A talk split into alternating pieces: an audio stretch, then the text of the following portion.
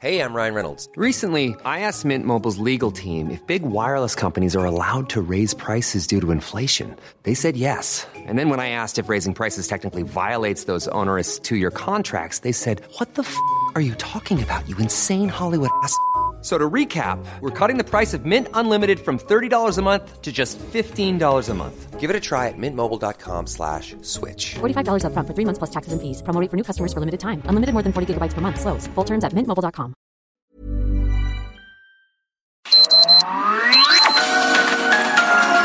Heraldo Media Group presenta Sergio Sarmiento y Lupita Juárez. Información veraz y oportuna con un toque personal y humano. Por El Heraldo Radio, donde la H suena y ahora también se escucha.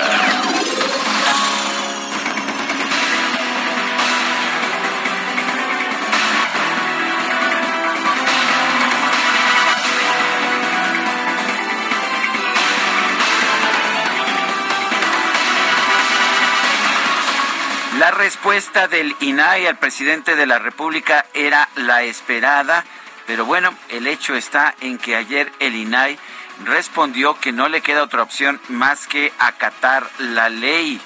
Efectivamente, el Instituto Nacional de Transparencia, Acceso a la Información y Protección de Datos pidió al presidente Andrés Manuel López Obrador que ingrese su solicitud de transparencia a las instituciones correspondientes para conocer las percepciones del periodista Carlos Lorete Mola, ya que el organismo no cuenta con facultades para investigarlo. Esto lo respondió eh, el INAI a través de una carta de Blanca Lilia Ibarra Cadena, la comisionada presidente de la institución.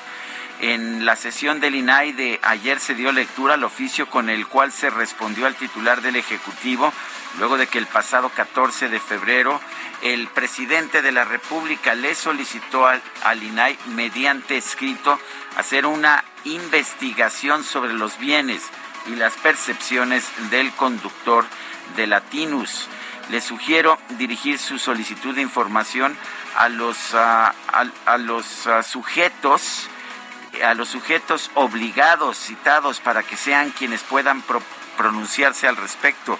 Se refería la comisionada presidenta al Servicio de Administración Tributaria y la Unidad de Inteligencia Financiera. Agregó que solamente hasta que estas dependencias digan algo al respecto de la existencia de la información, el Pleno del INAI podría pronunciarse si es que se ingresa un recurso de revisión en el uh, oficio, en el oficio que les mandó el presidente, este cuestionó al instituto si él como ciudadano, en aras de ejercer su derecho a la libertad de información, podría dar a conocer las facturas que le hicieron llegar a su oficina de manera anónima algunos ciudadanos. La comisionada presidenta Ibarra recordó que los servidores públicos tienen la obligación de respetar los datos personales y están sujetos a la confidencialidad pues la decisión de hacerla pública es potestad de la persona a la que pertenecen esos datos personales. Exactamente lo que dice el artículo 16 de la Constitución. El INAI pues le dice que no al presidente de la República, que no puede violar la ley aunque lo solicite el propio presidente. Son las 7 de la mañana, las 7 de la mañana con tres minutos. Hoy es, hoy es jueves, jueves 17 de febrero de 2022. Yo soy Sergio Sarmiento y quiero darle a usted la más cordial bienvenida a El Heraldo Radio. Lo invito a que se quede con nosotros. Aquí estará bien informado, por supuesto. También podrá pasar un rato agradable ya que pues ya nos conoce usted, siempre hacemos todo lo posible por darle el lado amable de la noticia, siempre y cuando la noticia lo permita. Pues Guadalupe Juárez, ¿qué nos tienes esta mañana? Hola, ¿qué tal? Sergio Sarmiento, muy buenos días para ti, amigos. Qué gusto saludarlos desde Coajimalpa, 6 grados la temperatura esta mañana, así que a todo dar empezamos. Bueno, les tengo información que tiene que ver con este pues eh, tema que se debatió el día de ayer muchísimo. Es eh, una orden que dio el INE a los gobernadores luego de publicar un desplegado en apoyo del presidente Andrés Manuel López Obrador por difundir logros y acciones del presidente de cara a la revocación de mandato. La Comisión de Quejas del INE ordenó a los gobernadores morenistas retirar en un lapso máximo de tres horas el día de ayer este desplegado que difundieron en redes sociales para apoyar al presidente durante la sesión extraordinaria de eh, ayer, pues esto por una atención a una queja ingresada por el Partido Acción Nacional.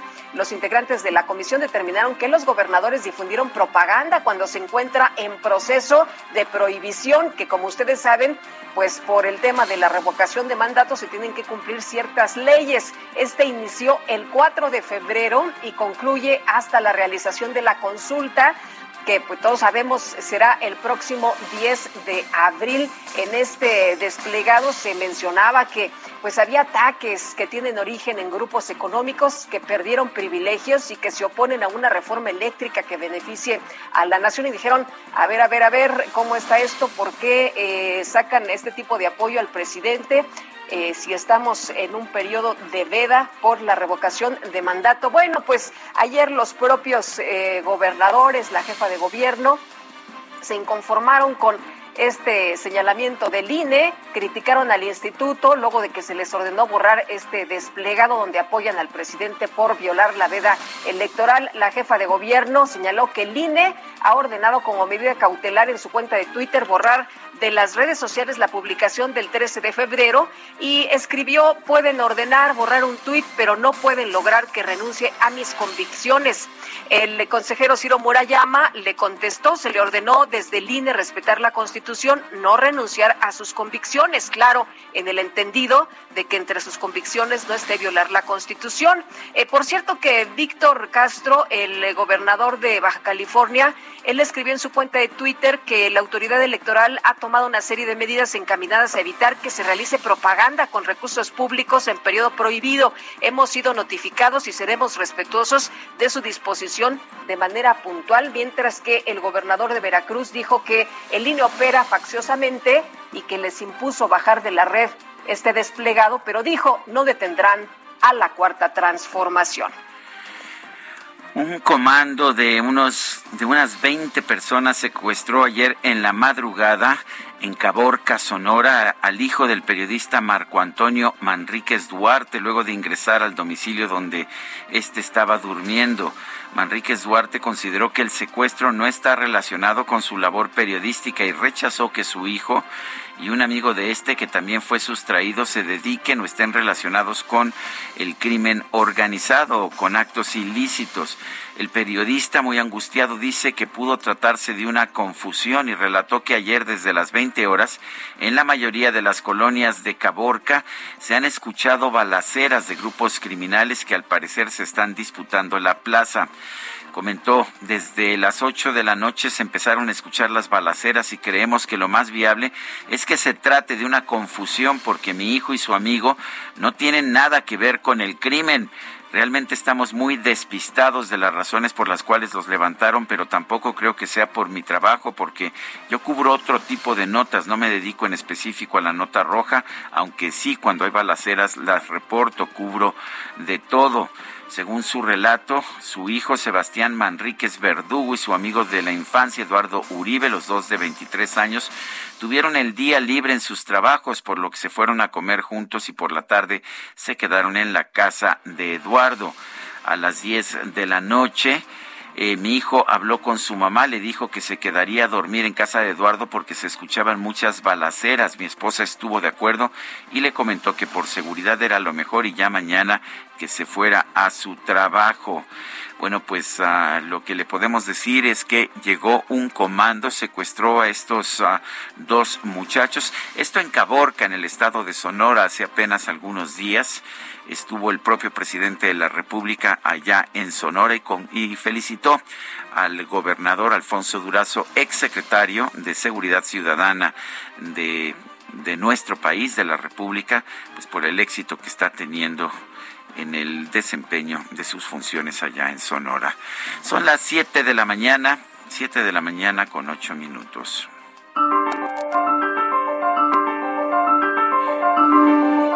Vamos a la frase del día. La hipocresía es un homenaje que el vicio rinde a la virtud. François de la Rochefoucauld.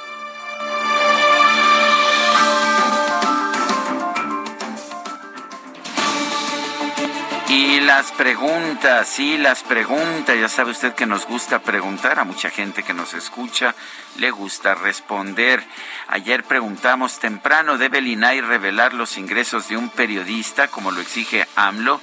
Sí, nos dijo 4.8%, no 94.4%, quién sabe, 0.8%. Respondieron 5.821 personas y coincidieron de hecho con lo que se daría a conocer el día de ayer la decisión del INAI pues de no no dar a conocer de no realizar una investigación ilegal sobre los ingresos de un periodista. La que sigue, por favor. Claro que sí, mi queridísimo DJ Kike. Hoy sí, desde tempranito aquí al pendiente de toda, de toda esa cabina, de toda la cabina del otro lado, pero también de esa consolota que tiene. Claro que tiene una consola de enorme tamaño. Bueno, la pregunta de esta mañana. Deben investigarse los conflictos de interés, ya no del periodista, ¿eh? sino de José Ramón López Beltrán, hijo del presidente López Obrador.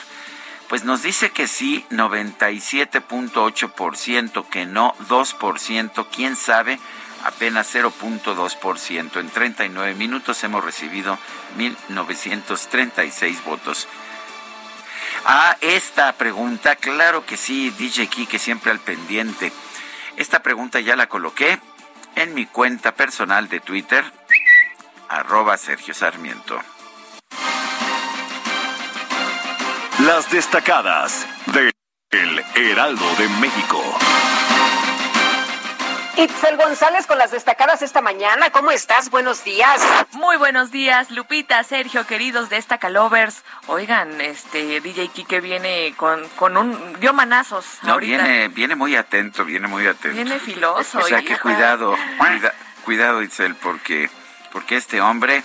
Ponte trucha. No, híjole, yo creo que ya nada más digo que es jueves 17 de febrero del 2022 y arrancamos con las destacadas del Heraldo de México.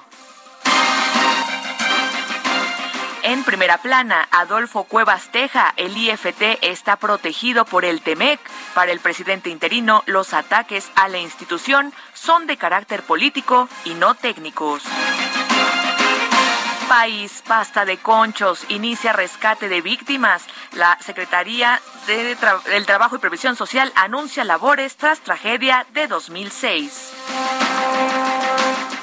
Ciudad de México, alcaldes de la 4T impulsan cuidado de medio ambiente, liberaron seis ajolotes y plantaron agüejotes en la zona chinampera de Xochimilco. Estados, otras labores, blinda Guardia Nacional, distribución de pensiones. Más de 10.000 guardias nacionales apoyaron a la Secretaría del Bienestar para repartir programas sociales. Jalisco pidió más. Orbe, Iglesia Católica, España investiga abusos. Los casos se suman a la ola de escándalos en Europa y en los Estados Unidos. Meta Donovan Carrillo sigue con su apoyo. Conade ratifica la beca de 30 mil pesos al patinador luego de Beijing 2022. Y finalmente, en mercados que siempre no reviran alza en el peaje, Capufe anunció que el ajuste en la tarifa se suspende hasta nuevo aviso. Los regañaron a los de Capufe. Yo creo que DJ Kike Sí, ¿verdad? Porque dijo, no, me va a costar mucho ir a Cuernavaca. Los vio feo y entonces dijeron, no, que siempre no, no subimos la tarifa. Sergio Lupita, amigos, hasta aquí las destacadas del Heraldo. Feliz jueves. Igualmente, Itzel, muchas gracias. Buenos días. Son las 7 de la mañana con 13 minutos. Es momento de ir a un resumen de la información más importante de este 17 de febrero. El Instituto Nacional de Transparencia, Acceso a la Información y Protección de Datos Personales, el INAI, respondió la carta que envió el presidente de la República, Andrés Manuel López Obrador, para pedir que se den a conocer los ingresos personales del periodista Carlos Loret de Mola. La comisionada presidenta Blanca Lilia Ibarra señaló que el organismo no cuenta con facultades constitucionales y legales para realizar investigaciones como la solicitada.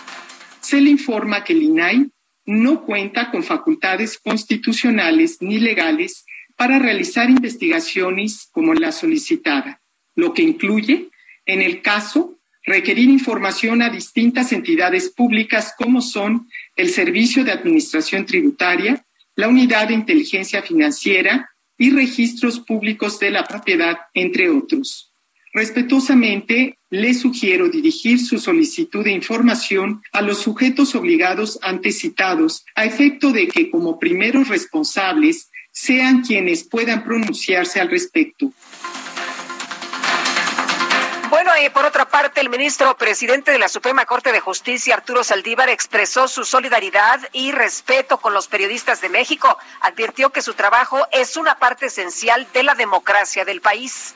Quiero expresar de manera muy firme mi respeto, mi solidaridad con las y los periodistas de México ante los homicidios que han venido ocurriendo las últimas semanas. Este lamentablemente no es un tema nuevo, no es un tema eh, reciente, es un tema que se viene arrastrando desde hace mucho tiempo. El dirigente nacional de el dirigente nacional del PAN, Marco Cortés, expresó su respaldo a los periodistas que realizan protestas para exigir seguridad y justicia por los asesinatos de integrantes de este gremio. Vamos a escuchar.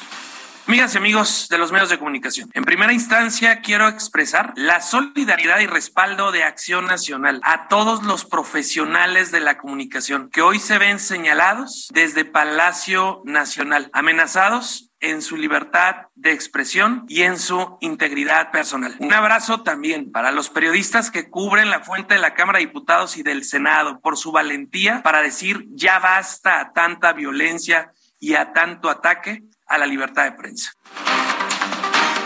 Bueno, y por otra parte, en una carta dirigida al presidente López Obrador, la Asociación Mundial de Editores de Noticias y el Foro Mundial de Editores expresaron su indignación por los asesinatos de periodistas ocurridos en México en las últimas semanas. El Instituto Nacional Electoral ordenó a los gobernadores de Morena y a la jefa de gobierno de la Ciudad de México que retiren de sus redes sociales el pronunciamiento del pasado 13 de febrero, en el que expresan su respaldo al presidente López Obrador al considerar que se trata de propaganda gubernamental.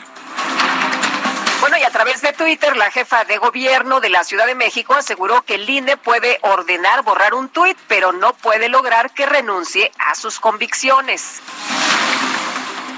El representante del PRD ante el INE, Ángel Ávila, presentó una denuncia contra la organización que siga la democracia por colocar espectaculares en distintos estados del país para promover la imagen del presidente López Obrador. El Tribunal Electoral del Poder Judicial de la Federación avaló el acuerdo del INE con el que se suspendió la verificación de firmas para solicitar la consulta de revocación de mandato. Diputados de Morena, el PT y el Partido Verde denunciaron que los consejeros del Instituto Nacional Electoral tratan de silenciarlos al impedirles promover la reforma eléctrica del presidente López Obrador. El coordinador de Morena en San Lázaro, Ignacio Mier, pidió que el INE respete las funciones del legislativo. El Instituto Nacional Electoral, en lugar de fomentar y, provocar que haya un mayor derecho a la información, quiere truncar el proceso legislativo, nuevamente invade el trabajo de la Cámara de Diputados y violenta el marco jurídico, la Constitución. Bueno, en el foro 20 del Parlamento abierto sobre la reforma eléctrica, la jefa de gobierno de la Ciudad de México, Claudia Sheinbaum, aseguró que el modelo eléctrico que propone el gobierno federal es fundamental para tener una transición energética sustentable. Y estoy convencida que la reforma eléctrica que se presenta es la mejor forma de garantizar la transición energética en México a partir de un esquema de planeación y de garantía de un futuro sustentable. Es falso, y lo digo de manera categórica, que la reforma implique energía sucia. Más bien, cierra la puerta a los negocios sucios y abre la puerta a un futuro limpio y a un futuro de desarrollo sustentable para el país. El senador de Morena, Alejandro Armenta, presentó una denuncia en contra de la Comisión Federal de Competencia Económica por autorizar el traspaso de una concesión para la explotación de litio entre la empresa canadiense Bacanora Lithium y la firma china Ganfeng International. Es por eso que he presentado ante la agencia del Ministerio Público Federal esta denuncia a quien resulte responsable para que se investigue y se proceda por posible acto de traición a la patria. Sin duda, quien entrega los recursos naturales de nuestro país son 60 años estimados de desarrollo Bueno, y por otra parte, por otra parte, el senador de Morena, César Cravioto, acusó al ex candidato presidencial del PAN, Ricardo Anaya, de ser un prófugo de la justicia. Porque se la pasan aquí adentro hablando de montajes los panistas y se les olvida que el señor Anaya, que fue su candidato a la presidencia de la República, hoy es un prófugo de la justicia. Y ojalá que debatamos al rato aquí adentro sobre ese tema. Bueno, estrictamente hablando, no es un prófugo de la justicia porque la Fiscalía General de la República tuvo la oportunidad de presentar, eh, de solicitar una orden de aprehensión y no lo hizo, al parecer, porque no tiene pruebas, pero en fin.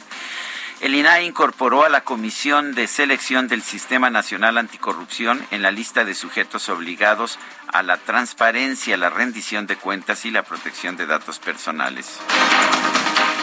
Este miércoles el presidente López Obrador realizó un recorrido de supervisión por las obras del Aeropuerto Internacional Felipe Ángeles. Operadores de unidades de carga que trabajan en las obras de interconexión del Aeropuerto Internacional Felipe Ángeles denunciaron ser víctimas de extorsión por parte de integrantes del sindicato Libertad. El fiscal general del Estado de México, Alejandro Gómez Sánchez, anunció que luego de realizar una reflexión personal decidió presentar su renuncia al cargo por desgaste personal físico y emocional. La gobernadora de Colima, Indira Vizcaíno, informó que ya hay 54 personas detenidas por los actos violentos registrados en el estado durante las últimas semanas. Mientras que en Caborca, Sonora, se registraron varios ataques de un grupo armado con un saldo de por lo menos dos personas muertas y cinco secuestrados, incluido Sebastián Manríquez Verdugo, hijo del periodista Marco Antonio Manríquez Duarte. La coordinadora del PT en el Senado, Giovanna Bañuelos, llamó a los tres niveles de gobierno a reforzar la seguridad en Zacatecas. Zacatecas está en un momento donde se han rebasado todos los escenarios dantescos. Vivimos todos los infiernos inimaginables. El horror, la crueldad, la muerte y la tragedia son recurrentes. La muerte es una cotidianidad en mi estado. Duele saber que en promedio se cometen cinco homicidios diariamente. Escuchó usted bien.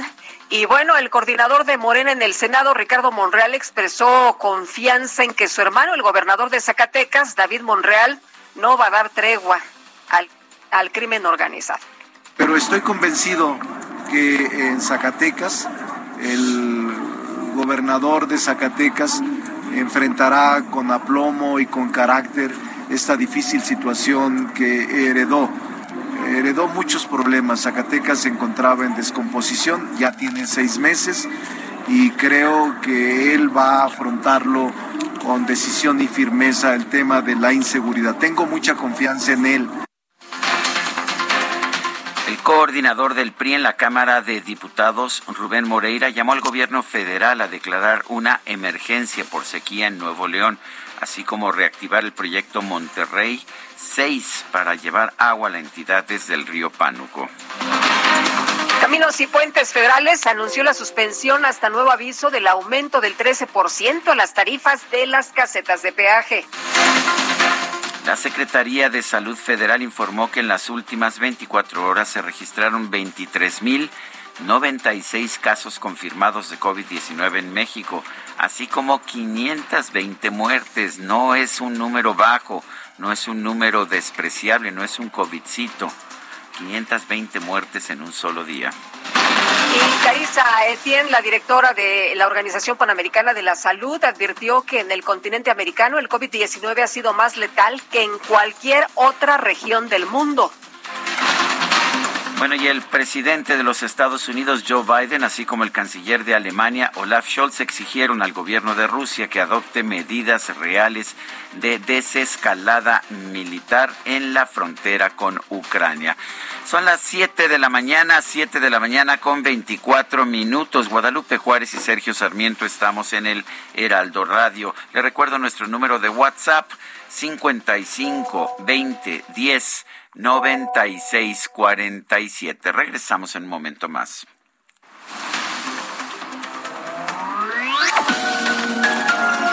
Sergio Sarmiento y Lupita Juárez quieren conocer tu opinión, tus comentarios o simplemente envía un saludo para ser más cálida esta mañana.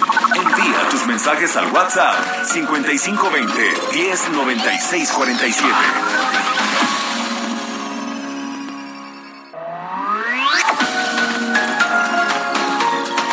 Continuamos con Sergio Sarmiento y Lupita Juárez por El Heraldo Radio. Bajadón de precios Soriana. Lleva el segundo al 50% de descuento en todos los higiénicos Regio y detergentes más color. Sí, el segundo al 50% de descuento en higiénicos Regio y detergentes más color. Soriana, la de todos los mexicanos. Solo febrero 17. Aplica restricciones. Válido en Hiper y Super. When your legs don't work like they used to before.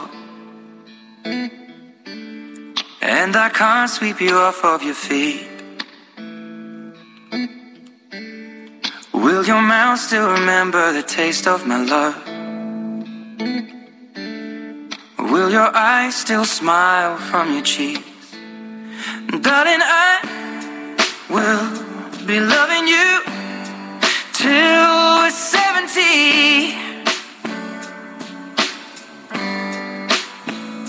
And baby, my heart could still fall as hard at 23.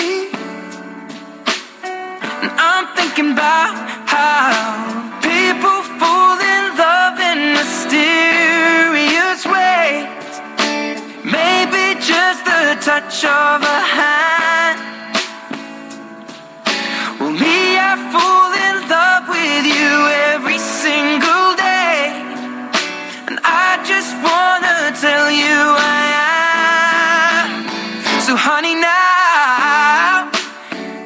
Iba a decir a mi querida Guadalupe que es un jovencito imberbe, pero no es un joven que ya tiene barba y que de hecho le gusta, un poco rala la barba, pero le gusta, le gusta lucirla. Pelirrojo de barba, pelirrojo de pelo. Ed Sheeran, este cantante inglés nacido en Halifax el 17 de febrero de 1991, está cumpliendo 31 años. Y debo decir que es de los cantantes contemporáneos que más me gustan. Ed Sheeran.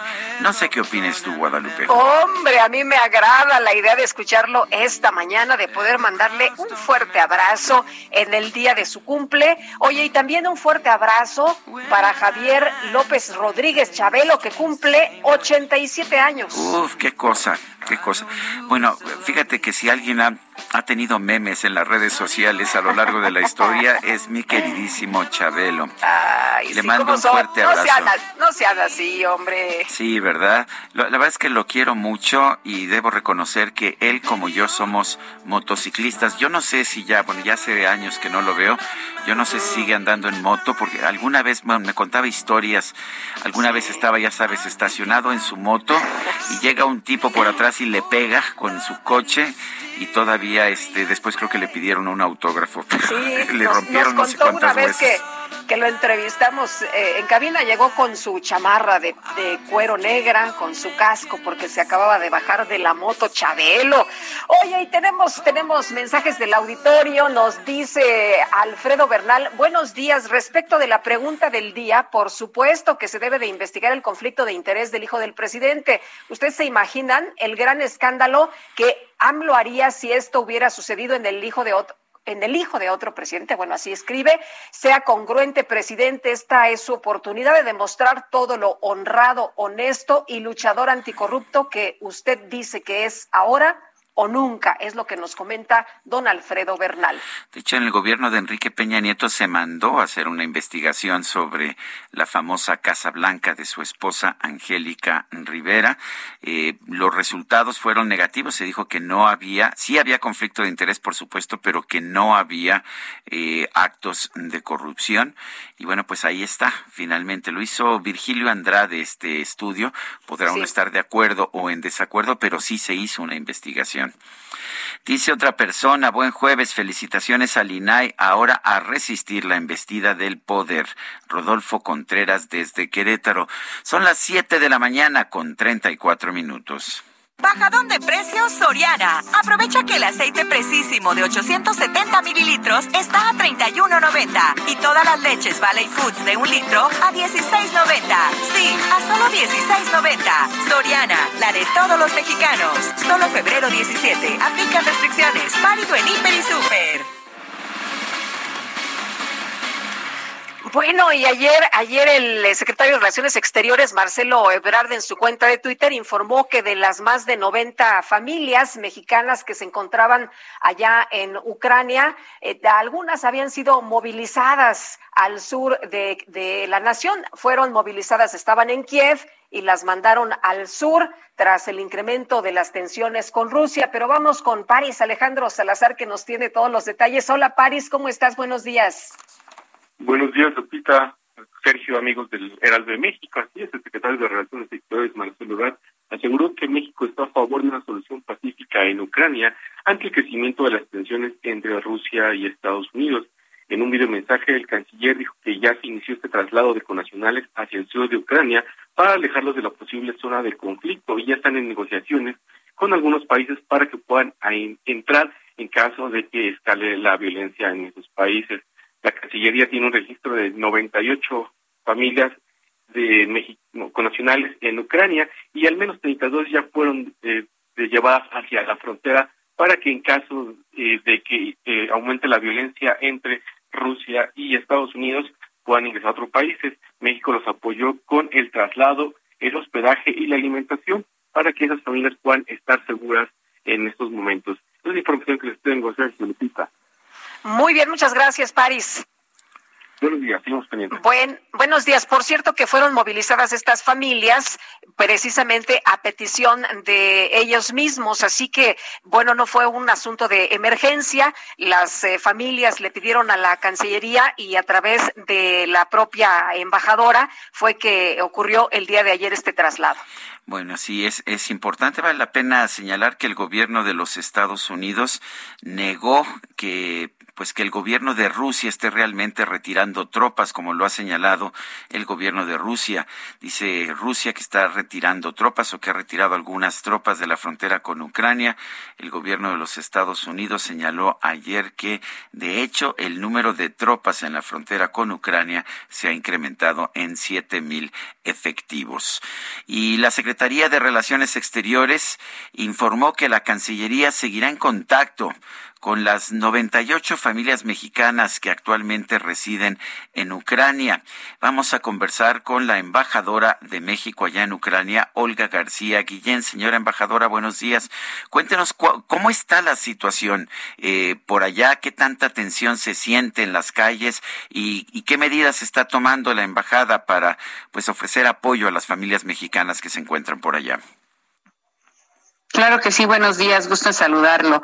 Eh, mire, bueno, pues la verdad es que en este momento eh, la ciudad pues vive normalmente, la, es una ciudad de que, bueno, que en la que, si bien es cierto que puede haber cierta tensión, es una ciudad en la que no se respira de, así, este, a simple vista que pueda ser una invasión, eh, no se resiente así, la gente pues sigue trabajando, va a la escuela, tiene sus hijos en las escuelas, este, trabaja, eh, camina por las calles normalmente, pero sobre todo, este, bueno, mucho tráfico, esta ciudad es muy caótica precisamente por eso, porque tiene calles, no tiene avenidas muy grandes, entonces, este, la embajada se ubica en el centro de la ciudad, entonces siempre es caótica, pero vamos, este, no se ve compras de pánico. Eh, la verdad es que la gente parece ser que está eh, normal en el sentido de que pues sigue, sigue su vida por el momento bien. ¿no? O sea, digo, no estoy, no digo que no pueda haber una, una preocupación, pero en realidad eh, la gente pues continúa viviendo normalmente. Pues ¿Por qué? Pues porque tienen mucho tiempo ya con este tema. eso es significativo, o sea, la gente está tranquila. Eso a mí me parece una buena señal así es, así es. Embajadora, embajadora, preguntarle, eh, son eh, 32 familias que fueron enviadas de Kiev al sur de, de la nación. Cuéntenos qué pasó. Eh, ellos mismos les hicieron esta petición, se sentían inseguros. ¿A dónde llegaron? Eh, ¿Hay eh, pues eh, apoyo para viviendas o se fueron a algunos lugares con otras familias? No, no, efectivamente nosotros hicimos un trabajo de buscarlos, obviamente a través de la, de la base de datos que tenemos, les preguntamos si tenían, quienes tenían interés en, en dejar, eh, fijamos como fecha ayer para que salieran a una población que se llama Ivano Frankivsk, que está a 500 kilómetros de aquí, que está mucho más cercano a las, a las fronteras de, de los países de la Europa, de, la Unión Europea, Polonia, Hungría, Eslovaquia, este, eh, Rumanía, y entonces les señal, les quién quería ir, llegaron, este, eh, y, están, eh, eh, entre ayer y hoy están llegando 32 eh, personas ahí con, con este, para ser este, atendidas y, la, México les está ofreciendo con recursos que el gobierno de México proporcionó, eh, les estamos ofreciendo obviamente el transporte, el alojamiento y los alimentos. Entonces ahí se encuentran en esa ciudad. Bueno, el, uh, en total tengo entendido que hay 98 familias registradas allá, 98 familias. Bueno, son, eh, son, son, son, son alrededor, son, son titulares como jefes de mexicanos, vamos a decir, son 98 mexicanos que tienen alrededor de 215 personas que forman todo el núcleo familiar, es decir, en conjunto, estas personas, algunos tienen hijos y esposa o esposo, y son 215 personas que tendríamos en principio que evacuar, que son las que están registradas en la embajada, no significa que sean toda la gente que esté en Kiev, hay gente que pudo no haberse registrado, pero estas personas que están registradas en nuestra base de datos, bueno, obviamente tenemos ya más o menos una evidencia de que son ellas y que en el momento en que quisieran, en caso de que incluso haya una eventualidad mayor aquí en Kiev, nosotros estamos en Kiev, ellos allá, pero ellos los trasladaríamos a ese lugar para después eh, cruzar la frontera.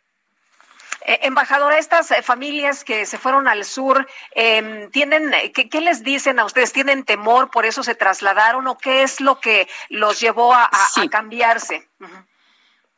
Sí, sí, están inquietos porque obviamente, por ejemplo, tenemos eh, algunos chicos, estudiantes, hay gente que está, es estudiante de escuela de música, por ejemplo, tenemos ahí uno de ellos que nos dijo que pues se sentía inquieto porque sus amigos se habían ido, mexicanos se habían ido a otros lugares de Europa a pasar esto, entonces se unió a nosotros, aunque es gente muy conocida en la embajada, luego tenemos a otra chica que también este, este, vive sola, da clases de español aquí, también se sentía inquieta, quería sentirse acompañada, y así, poco a poco ha habido gente, toda esta gente nos ha señalado su inquietud de permanecer aquí y por eso se fueron. En principio, eh, tienen, van a estar allí siete días. Este, si vemos que la situación se distensa algo, volverán nuevamente. Si no, tendremos que continuar allá. Y este, y obviamente la gente, estamos ahora, hemos mandado recientemente un comunicado a la colonia mexicana vía nuestro chat en el teléfono de protección diciéndoles que estamos aquí, que si tienen alguna cosa nos, nos, nos hablen o si quieren irse para allá, pues también este, nos avisen y ya organizamos esto. Nosotros vamos a hacer una segunda evacuación, vamos a decir, si hay algún, algún, algún problema aquí este, eh, bélico hay alguna, alguna cosa así, entonces las vamos a, los trasladaríamos hacia allá un siguiente grupo grande, pero bueno, eh, vamos, estamos viendo con las personas qué es lo que desean hacer pero hasta el momento solamente tenemos a estas personas. Nos han dicho que no quieren salir de aquí porque no ven una situación de peligro y otros pues trabajando aquí no podrían moverse de momento. Bueno, pues yo quiero, yo quiero agradecerle, señora embajadora Olga García Guillén, embajadora de México en Ucrania, el haber conversado con nosotros esta mañana. Muchas gracias, don Sergio. Gusto saludarlos. Gracias, buenos días. Y en información de último momento, les eh, damos a conocer que fue localizado sano y salvo Sebastián Manríquez Verdugo, hijo del periodista Marco Antonio eh, Manríquez, quien había sido pues secuestrado de acuerdo con la información que se dio a conocer en Caborca allá en Sonora junto a un amigo. El joven de 23 años fue denunciado como víctima de privación ilegal de la libertad tras sucesos violentos allá en Caborca. Parte de la información que da a conocer la Fiscalía de Sonora es que en total se recibieron cinco denuncias por privación ilegal de la libertad. Ya se ha liberado a dos personas, se mantiene la búsqueda de tres, todos masculinos, y la Fiscalía de Sonora apunta que con el apoyo de los integrantes de la Mesa Estatal de Seguridad mantiene las investigaciones de los hechos ocurridos. Son las siete con cuarenta y cuatro. Vamos a las calles de la Ciudad de México. Israel Lorenzana, cuéntanos qué, qué, qué estás viendo por ahí por las calles y dónde te encuentras.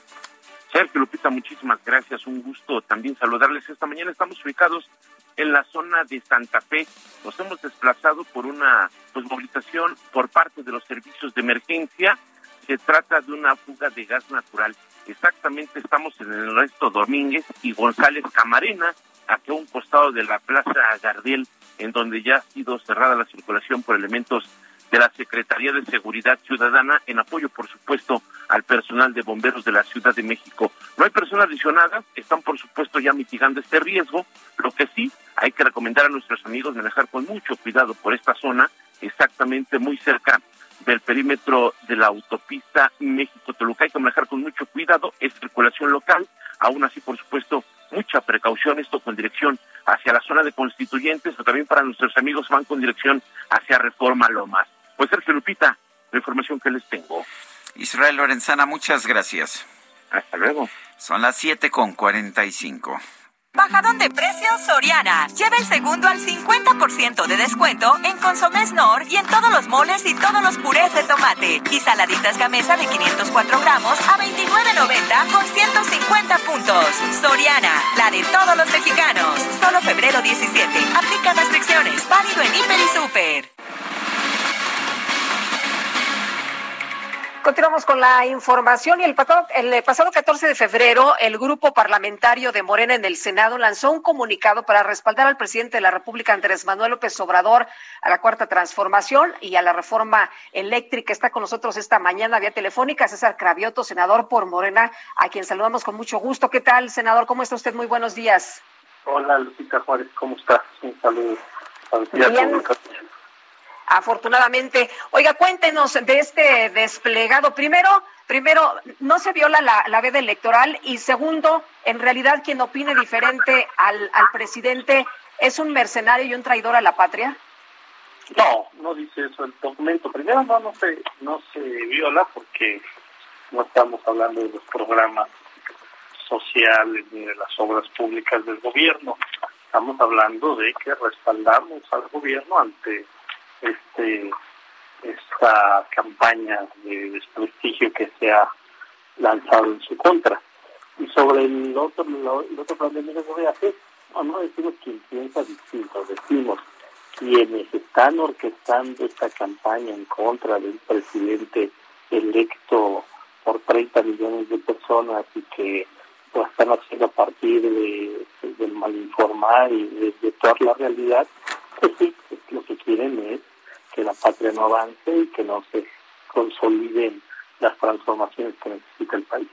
Eh, de hecho, el documento dice el presidente Andrés Manuel López Obrador encarna a la nación, a la patria y al pueblo. Parece casi como una invocación religiosa de la Santísima Trinidad.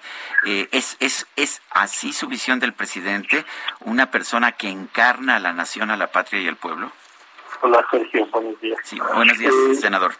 Eh, bueno, él lo encarna, pero pues lo encarna muchos mexicanos, no es el único que lo encarna, todo el Dice el documento, el documento Sí. dice que el presidente encarna y que los opositores al presidente por consiguiente buscan detener los avances para darle al pueblo de México un futuro más digno. Eso es lo que dice el documento. Eso, eso es cierto, o sea, eso sí creemos, pero no, no digo que, no decimos que es el único que lo encarna, un trabajador que se levanta todas las mañanas a las 5 de la mañana que se traslada dos horas en transporte público para llevarle eh, alimento a su familia, que de manera honrada, pues también encarna a la patria, a la nación y al pueblo.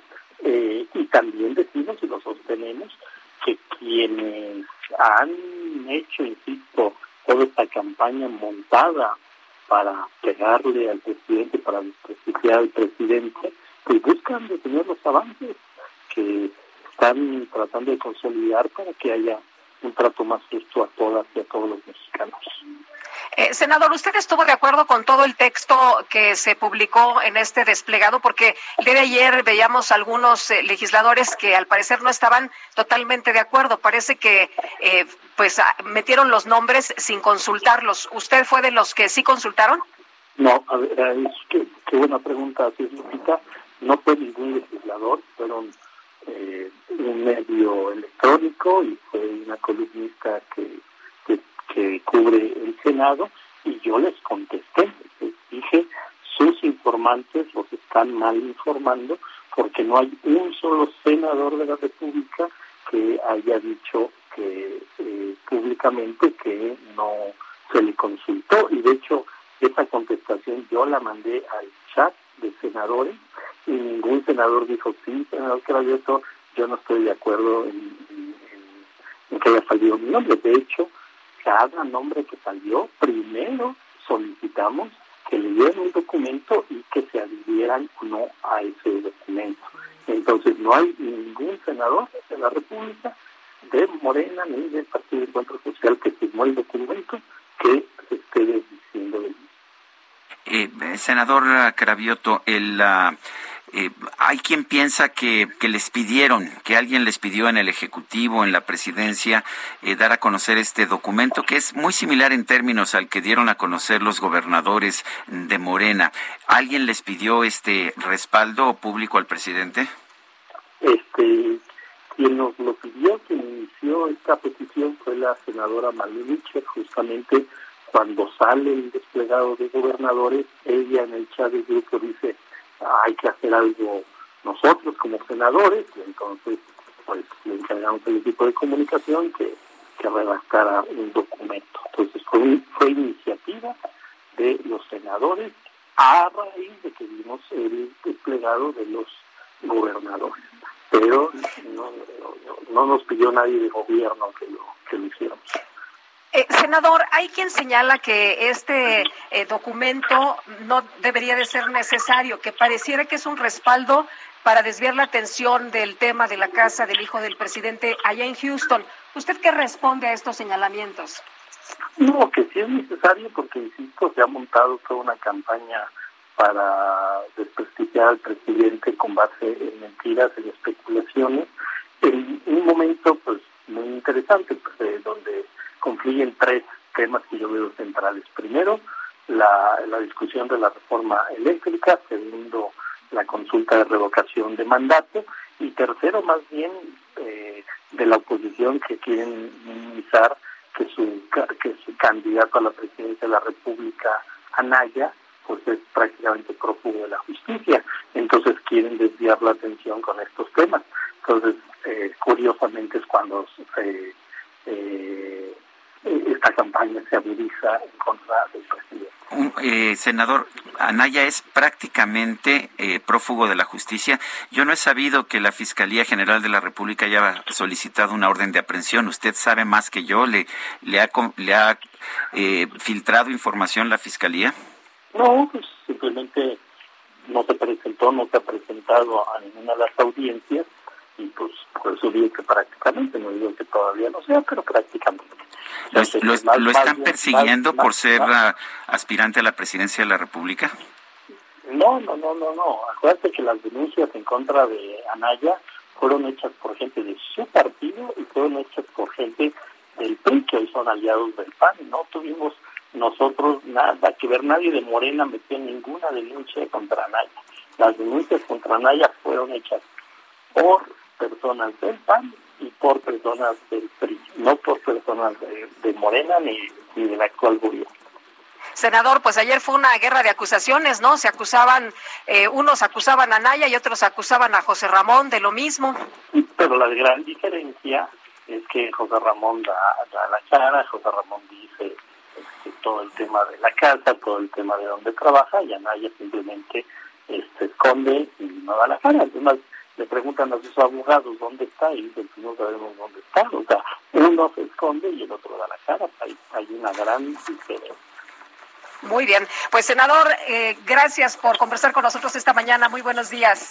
Federico Lupita, como siempre, un gusto saludarlos y a su auditorio. Muy amable. César Cravioto, senador por Morena. Bueno, al menos 17 zonas de Puebla, San Pedro y San Andrés Cholula, allá en el estado de Puebla, resultaron afectadas en la madrugada de este jueves por un gran apagón. Los habitantes de San Pedro de, Chol de San Pedro Cholula reportaron un sonido similar al de una explosión en la subestación Momoxpan de la Comisión Federal de Electricidad cerca de las 5 de la mañana. Y bueno, pues esto dejó este, este gran apagón. Recordemos que el presidente de la República y el director de la Comisión Federal de Electricidad habían señalado que ya no habría apagones. Bueno, aquí en este espacio pues habíamos señalado que es imposible decir que ya no va a haber apagones. Son las 7 de la mañana con 54 minutos. Guadalupe Juárez y Sergio Sarmiento estamos en el Heraldo Radio. Mándenos un WhatsApp al 55 20 10 96 47. Regresamos. Maybe just the touch of a hand.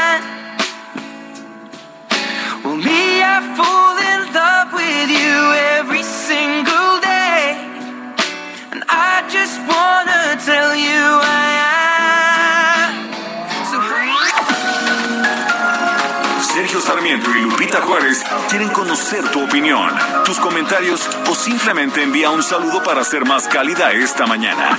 Envía tus mensajes al WhatsApp 5520 109647.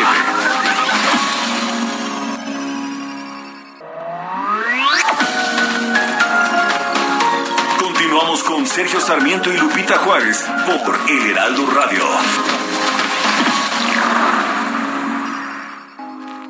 I found a love for me.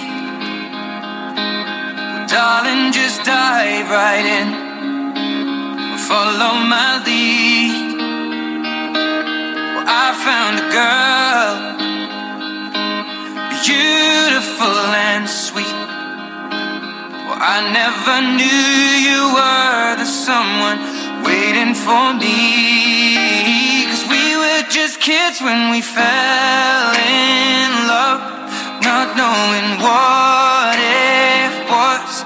I will not give you up this time. Esto se llama Perfect y a mí la verdad es que la música de Ed Sheeran me parece perfecta. Pero a lo mejor ah, no soy no estoy siendo objetivo, ¿verdad, Guadalupe? Yo creo que sí, yo creo que sí. Dancing in the dark. You between my arms, tú bailando en la oscuridad, tú entre mis brazos. Bueno, ¿qué te puedo decir? Muy romántico Ed Sheeran, me gusta. Mejor vámonos antes de que nos quedemos aquí, ya sabes lo que Antes de que se pongan a bailar, ¿verdad? Dice Mejor. que dicen que DJ Kike tiene en realidad aspiraciones de ser DJ en una estación musical, eso es lo que dicen, pero bueno, no voy a decir cuál, pero aquí nos quedamos. Oye, y hablando de amor, dicen que amor con amor se paga, ¿verdad? Eso dicen.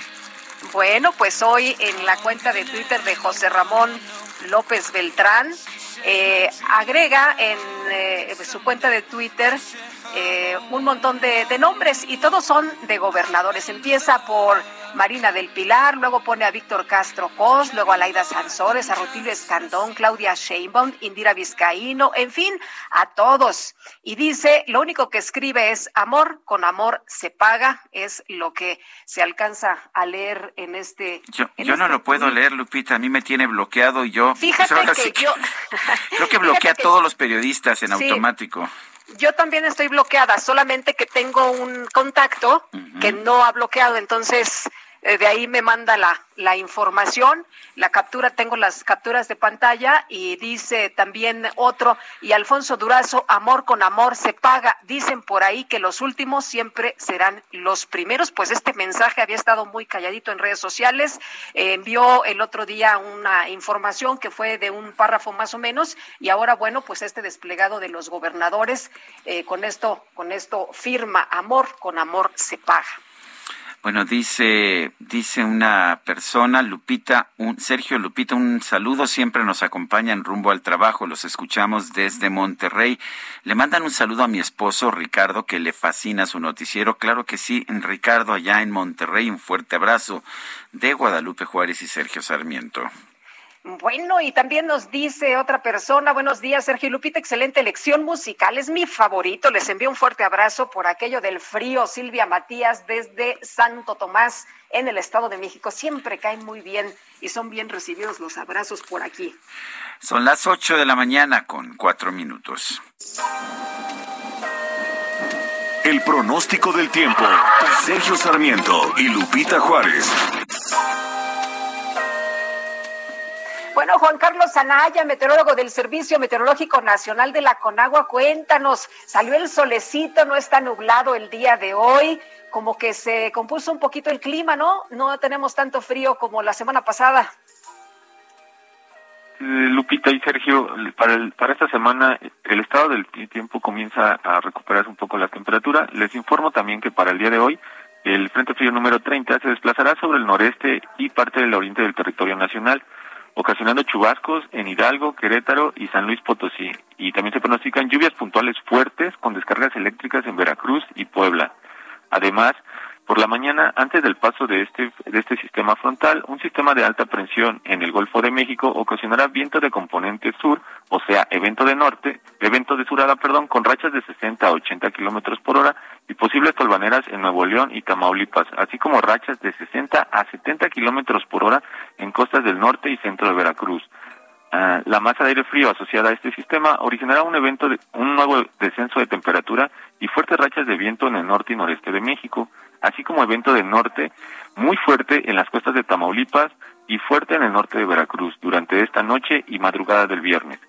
Por otro lado, una vaguada polar se localizará sobre el noroeste del país, ocasionando lluvias aisladas y probabilidad de lluvia engelante en Chihuahua, mientras que la entrada de humedad del Océano Pacífico y Mar Caribe en interacción con un canal de baja presión en el centro del país y otro en el sureste, originarán lluvias aisladas en el centro, sur y sureste del país, incluyendo la península de Yucatán, con descargas eléctricas en zonas de Michoacán, Guerrero y Oaxaca. Finalmente, se pronostica para el Valle de México ambiente frío con posibles heladas en zonas altas que rodean la región al amanecer. Para el resto del día prevalecerá ambiente templado con condiciones de cielo medio nublado, de cielo medio nublado y baja probabilidad de lluvias aisladas en la Ciudad de México y acompañadas de descargas eléctricas en el Estado de México. Viento de componente sur de 10 a 20 kilómetros por hora con rachas de hasta 35 kilómetros por hora. En la Ciudad de México se pronostica una temperatura mínima al amanecer de 9 a 11 grados Celsius y una máxima de 23 a 25 grados Celsius. Para la capital del Estado de México, una temperatura mínima de 2 a 4 grados Celsius y una máxima de 21 a 23 grados Celsius. Esta es la información del pronóstico del estado del tiempo, Sergio Lupita. Muy bien, gracias Juan Carlos, buenos días. Buenos días, que tengan un excelente día. Por considerarlo propaganda prohibida, la Comisión de Quejas y Denuncias del INE dio un plazo, eh, un plazo perentorio para que los 17 gobernadores de Morena, así como la jefa de gobierno de la Ciudad de México, Claudia Sheinbaum, retiraran el comunicado en apoyo al presidente López Obrador. Elia Castillo nos tiene la información. Elia, adelante. Muy buenos días, Sergio Lupita, los saludo con gusto, a ustedes el auditorio, por supuesto. Pues así fue. Ayer la Comisión de Quejas y Denuncias del Instituto Nacional Electoral ordenó retirar en un plazo máximo de tres horas, que por supuesto ya concluyó, el comunicado que suscribieron 17 gobernadores, así como la jefa de gobierno, Claudia Sheinbaum, en apoyo al presidente Andrés Manuel López Obrador, por considerar que difunde logros del gobierno federal en periodo de veda electoral por el proceso de revocación de mandato.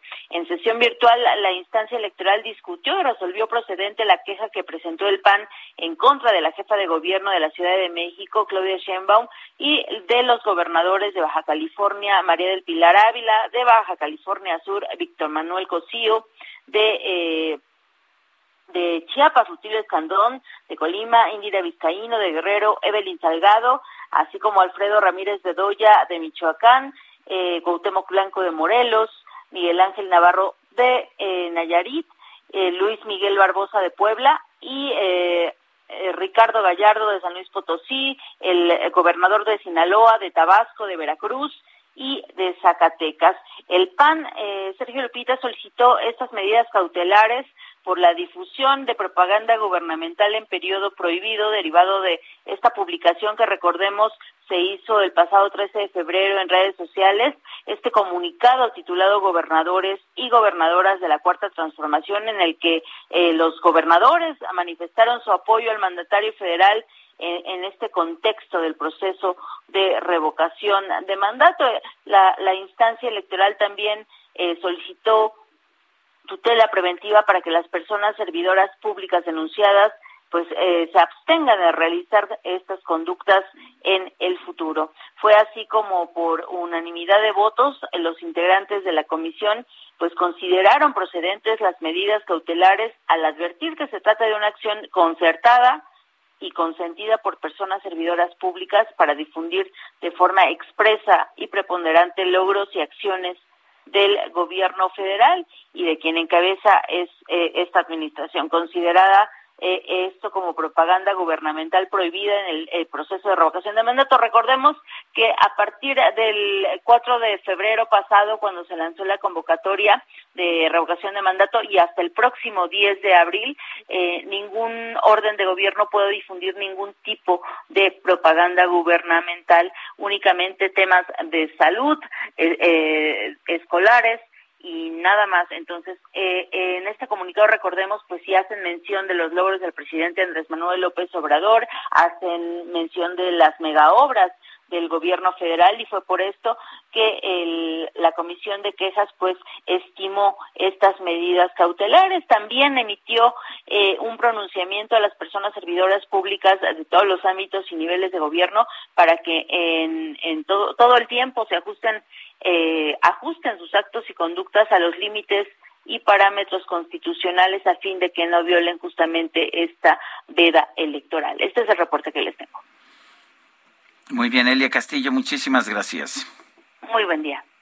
Buenos días. Y la jefa de gobierno de la Ciudad de México, Claudia Sheinbaum, respondió al INE después de la medida cautelar impuesta por el instituto.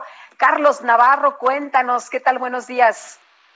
Buenos días, Sergio Lupita. Les saludo con gusto a ustedes el auditorio y horas después de la medida cautelar impuesta por el INE, la jefa de gobierno Claudia Sheinbaum le respondió al organismo electoral.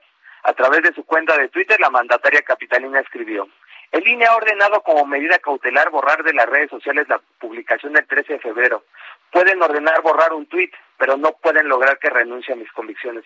Fue así que la jefa de gobierno, Claudia Sheinbaum, Sheinbaum respondió a esta medida cautelar, como bien lo comentaba mi compañera Elia Castillo, la Comisión de Quejas y Denuncias del INE sesionó de manera virtual para conocer la queja del PAN en contra de la jefa de gobierno y de los demás gobernadores de la Cuarta Transformación. A raíz de esta sesión, la comisión dictó la procedencia de las medidas cautelares que consistieron en que en un plazo que no podía exceder las tres horas realizaran las acciones, trámites y gestiones necesarias para eliminar la publicación denunciada si podemos consultar tanto las redes sociales de, eh, de Meta como de Twitter, la mandataria capitalina ha eliminado dichas publicaciones con el desplegado en apoyo al presidente Andrés Manuel López Obrador.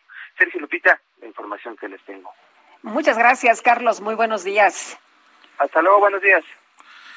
Son las ocho de la mañana con doce minutos. La Suprema Corte de Justicia de la Nación dio su fallo ayer a los títulos de concesión otorgados en favor de la empresa minera Gorrión para desarrollar una mina a cielo abierto de oro y plata en Ixtamax Titlán, uno de los municipios más pobres de Puebla. Y bueno, pues ah, estuvimos viendo este tema en los últimos días. La Suprema Corte, por votación, la, la sala sala la Suprema Corte, por votación de 4 a 1, consideró que es indispensable la consulta, no obstante que la ley no ordena esta consulta. La primera sala de la Corte ordenó echar para atrás dos títulos de concesión otorgados por la Secretaría de Economía en 2003 y 2009 en favor de Minera Gorrión. Esta empresa ha gastado 40 millones de dólares de una inversión planeada de 1.270 millones de dólares. Ahora se le echa para atrás esta concesión. Tienen que negociar con una con una comunidad que no es indígena, pero que se dijo indígena y por lo tanto la Suprema Corte determina que se tiene que negociar con ello. Es un negocio redondo de extorsión. Son las 8 de la mañana con 13 minutos. Adelante, Lupita. Vamos a platicar con Ricardo Trotti, él es director ejecutivo de la Sociedad Interamericana de Prensa, y es que esta sociedad ha condenado la campaña que han denominado pues como de descrédito del presidente Andrés Manuel López Obrador contra los periodistas mexicanos y consideran que este tipo de ataques desde pues el poder, desde la cima del poder, lo único que hacen es incentivar la violencia contra la prensa. Ricardo, qué gusto saludarte esta mañana. Muy buenos días. Buenos días, muchísimas gracias por tenerme con ustedes, Lupita. Ricardo, el presidente el día de ayer en su conferencia de prensa señaló que ningún periodista va a ser perseguido, censurado por sus expresiones o sus manifestaciones, que esto nunca va a ocurrir jamás. Una de sus declaraciones, pero tú cómo ves la situación en México? Bueno, yo creo que es un poco de, de ironía porque no se puede decir que nadie va a ser perseguido cuando por otro lado con la mano derecha dice una cosa y con la mano izquierda hace totalmente lo otro, ¿no? Es decir, acá hay que considerar que las personas públicas y muy especialmente un presidente de la nación tiene una responsabilidad muy alta en materia de libertad de expresión por todo lo que pueda llegar a decir, cómo puede afectar el derecho del público a estar informado y obviamente la seguridad de los periodistas. Si el presidente en este momento uno pudiera hacer una analogía de este discurso estigmatizante, lo haría con la economía, obviamente la economía se iría al balde eh, y generaría un problema. Yo creo que de la misma forma que el presidente no puede decir algo sobre economía o, o dar alguna información confidencial que podría perjudicar al sistema económico de un país entero, tampoco lo puede hacer eh, estigmatizando ya sea no solamente a los periodistas, sino a cualquier otro grupo, ya sea de etnias o de orientación sexual o lo que fuere. Es decir, un presidente siempre tiene, mucho más que otras personas, una responsabilidad muy grande en materia de expresión y creo que eso no lo está cumpliendo muy bien el presidente de México, como también la CIP ha adelantado este tema eh, en incansable y numerosas oportunidades con el expresidente Trump o con los actuales presidentes Bolsonaro, eh, la, vicepresidenta argentina Cristina Kirchner, el presidente de El Salvador Nayib Bukele, etcétera, o también en su caso con Maduro y Ortega de Venezuela y Nicaragua, ¿no? Sí, es un tema bastante fuerte. Eh, Ricardo, dice el presidente que él cuestiona no a periodistas, sino a mercenarios de la información que lo que quieren hacer es debilitar la transformación que él encabeza. ¿Qué, qué dices tú de eso? Bueno, yo, yo creo que esa es una apreciación eh, que el presidente debería guardarse porque está incentivando realmente desacreditando a un grupo de periodistas, ¿no? Creo que si él tiene algún problema de esa índole y considera que hay este, una mala conducta de alguien, tiene otros canales eh, para buscar que esa conducta se revierta y no tratar de hacer de esto un espectáculo eh, con ya sea en las mañaneras o en sus declaraciones de prensa, ¿no? Eh, decía el, eh, magistrado presidente de la Suprema Corte que sin periodistas no hay democracia, Ricardo. Eh, de ese tamaño es la, la, situación de reprimir a los periodistas, de censurar a los periodistas, aunque aquí eh, se ha dicho que pues esto no, no ocurre en este gobierno y nunca va a ocurrir. en, en todos los países democráticos hay un periodismo libre, ¿cierto?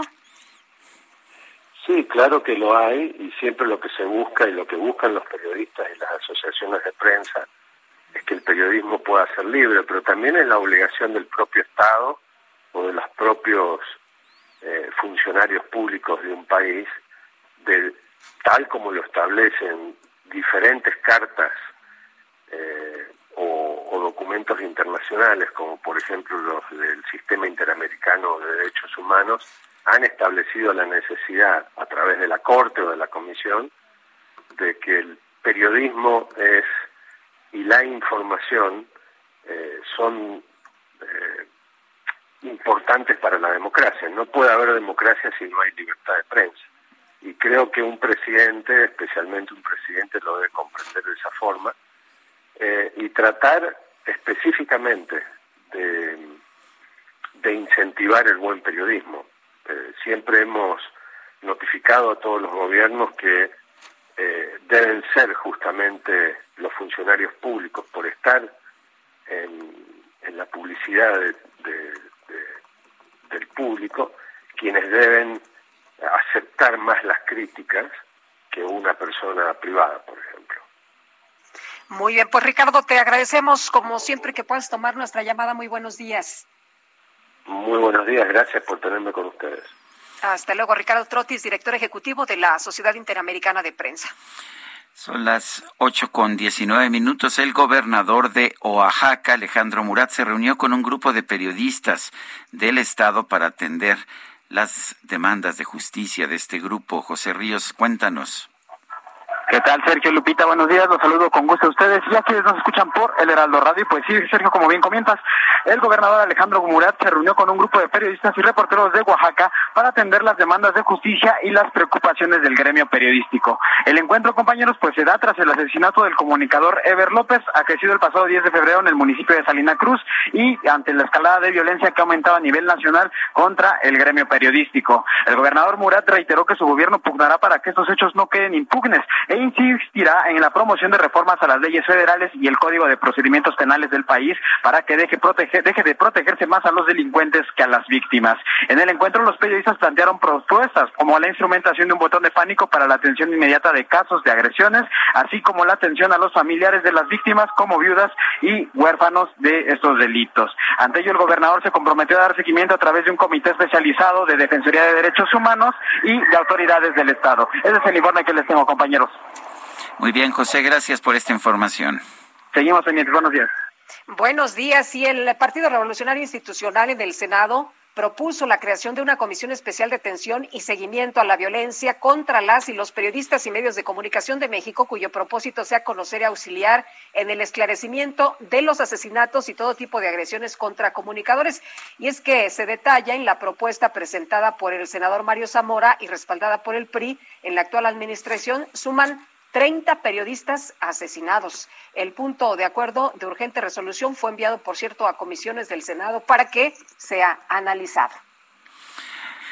Vámonos a las calles de la Ciudad de México nuevamente. Israel Lorenzana está en circuito interior. Adelante, Israel. Sergio Lupita, muchísimas gracias. Pues son malas noticias para los automovilistas. Van a encontrar ya carga vehicular a través de la avenida 608 con dirección hacia la zona de Río Consulado. En este punto se registró el accidente. Un motociclista fue arrollado por un vehículo particular. Está en, en estos momentos en espera de los servicios de emergencia. Así que hay que manejar con mucho cuidado. Para quien viene de la avenida 412 San Juan de Aragón, va a encontrar, por supuesto, la movilización policiaca y el asentamiento vehicular. La alternativa Gran Canal, esto con dirección hacia la zona del circuito interior en su tramo Río Consulado. Sergio Lupita, la información que les tengo. Gracias, Israel. Hasta luego.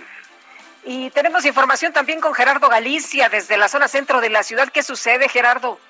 Ya tenemos bloqueo, Lupita, Sergio, excelente mañana. Son ex trabajadores de fotografía en primera están visitando la calle Monera a un costado Palacio Nacional pidiendo audiencia con el presidente Andrés Manuel López Obrador. Comentan que desde hace seis años fueron despedidos de manera injustificada y desde su liquidación por este motivo eh, llegan desde Campeche hasta Palacio Nacional, no han sido atendidos y ahora frente a las de gobierno capitalino. Así que ya están cerrando el circuito del Zócalo. No se están llegando a este punto.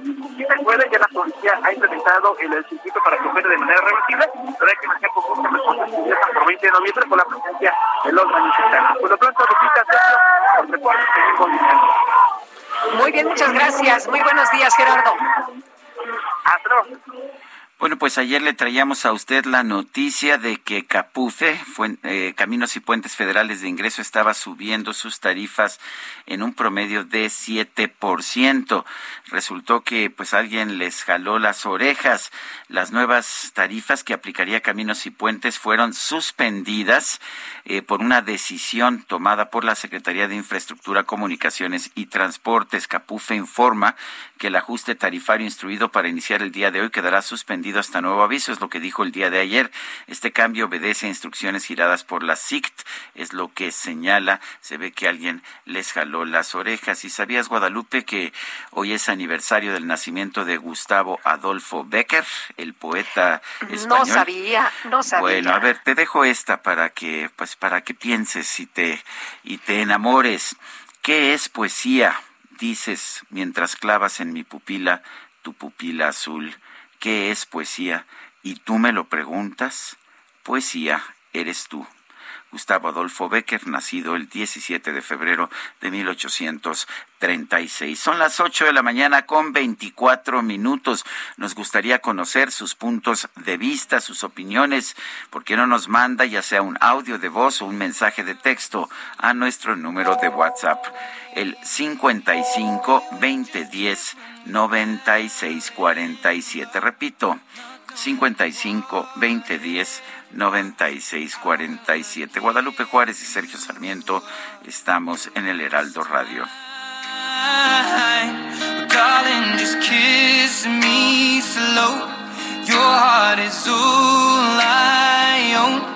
And in your eyes, you're holding mine.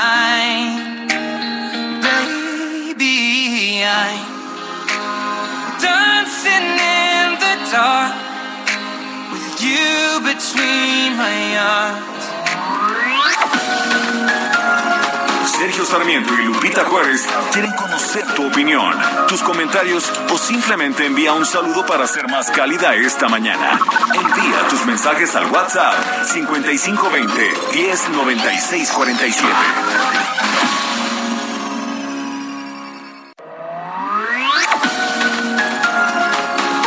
Continuamos con Sergio Sarmiento. I'm Sandra, and I'm just the professional your small business was looking for. But you didn't hire me because you didn't use LinkedIn jobs. LinkedIn has professionals you can't find anywhere else, including those who aren't actively looking for a new job but might be open to the perfect role, like me. In a given month, over 70% of LinkedIn users don't visit other leading job sites. So if you're not looking on LinkedIn, you'll miss out on great candidates like Sandra. Start hiring professionals like a professional. Post your free job on linkedin.com/people today. Y Lupita Juárez por El Heraldo Radio.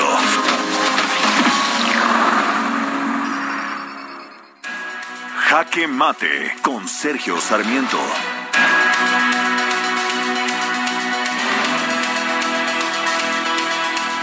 No se necesitaba mucha ciencia para saber cuál sería la respuesta del INAE, el Instituto Nacional de Acceso a la Información y Protección de Datos Personales, a la petición del presidente de la República. El presidente López Obrador le solicitó al INAE que violara la ley y que procediera a hacer una investigación en torno a los ingresos de un periodista, Carlos Loret de Mola.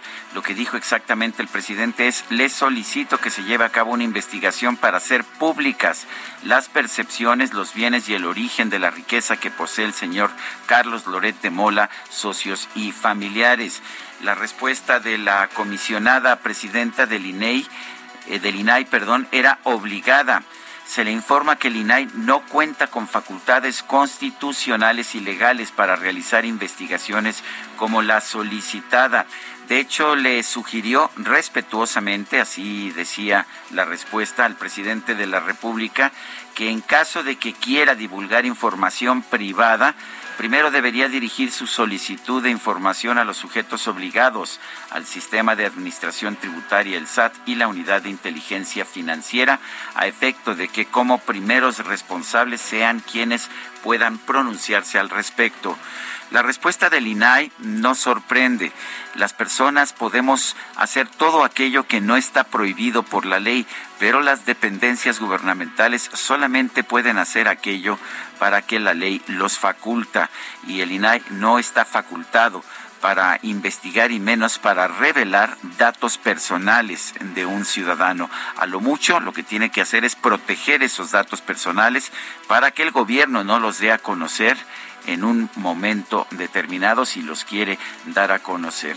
Me parece que la respuesta del INAI es impecable, pero claramente el presidente de la República no era ignorante ante la ley, él sabía perfectamente lo que el INAI iba a responder. Lo que preocupa ahora es que utilice esta respuesta del INAI, que fundamentalmente nos dice que la institución va a adaptarse, va a aceptar lo que dice la ley y no y no la propuesta o la solicitud del presidente.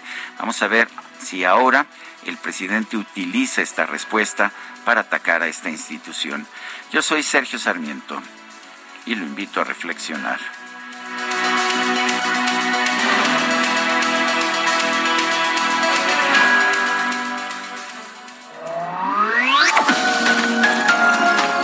Sergio Sarmiento tu opinión es importante. Escríbele a Twitter en arroba Sergio Sarmiento. Bajadón de precios Soriana. Lleva el segundo al 50% de descuento en Consomés Nor y en todos los moles y todos los purés de tomate. Y saladitas gamesa de 504 gramos a 29.90 con 150 puntos. Soriana, la de todos los mexicanos. Solo febrero 17. Aplica restricciones. Válido en Hiper y Super. Guillermo González Camarena nació en Guadalajara, Jalisco, el 17 de febrero de 1917. Fue un científico, investigador, ingeniero e inventor mexicano, famoso por crear el sistema tricromático secuencial de campos para transmitir televisión a color. En 1940, la Secretaría de Economía Nacional le otorgó una patente por el sistema tricromático de secuencia de campos, utilizando los colores rojo, verde y azul para la captación y reproducción de imágenes. El 14 de agosto de 1941 ingresó la solicitud de patente a los Estados Unidos. El 7 de septiembre de 1946, con 29 años, inauguró la primera estación experimental de televisión en México, XEHGC Canal 5, utilizando equipo construido por él mismo. Dos años más tarde, durante la novena Asamblea de Médicos Cirujanos realizada en el Hospital Juárez, se llevó a cabo la primera prueba demostrativa de su sistema a color en un circuito cerrado. Para 1950, la Universidad Columbia College de Chicago, Illinois, le encargó la fabricación de varios equipos de televisión a color para sus laboratorios. Meses después, esta institución le otorgó el título de catedrático honoris causa. Posteriormente, gracias a una alianza con Telesistema Mexicano, luego renombrada como Televisa, el 10 de mayo de 1952 se hizo el lanzamiento comercial de XHGC Canal 5. Lamentablemente, González Camarena murió en un accidente automovilístico el 18 de abril de 1965 en el Cerro de las Lajas, Veracruz, cuando regresaba de inspeccionar un transmisor repetidor del Canal 5. Tenía solo 48 años de edad. Bajadón de precios Soriana. Aprovecha que el aceite precisísimo de 870 mililitros está a 31.90 y todas las leches Valley Foods de un litro a 16.90. Sí, a solo 16.90. Soriana, la de todos los mexicanos. Solo febrero 17. Aplican restricciones. Válido en Hiper y Super. Loving can hurt sometimes, but it's the only thing that I know.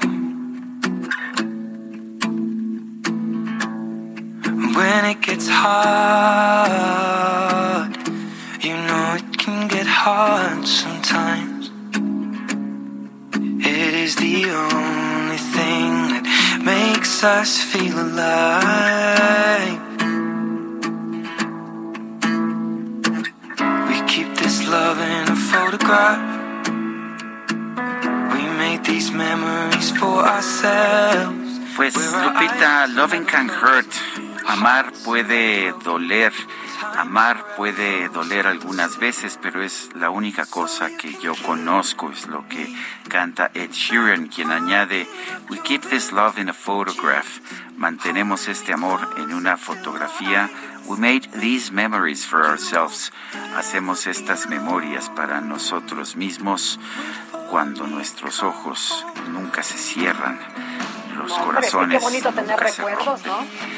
Photograph, una de las canciones de Ed Sheeran, quien hoy cumple 31 años. ¿Cómo la ves, Guadalupe? Pues la veo muy bien y me gusta, me gusta tener estos recuerdos, por supuesto. A veces, a veces hay que guardar estos recuerdos en fotografías, porque si no se nos van. Alguien, otro compositor que lo decía era Paul Simon allá en los años 60. Preserve your memories, they're all that's left you. Conserva tus recuerdos, es todo lo que te queda. Hay que conservar esas viejas fotografías de esos amores, de esos momentos especiales.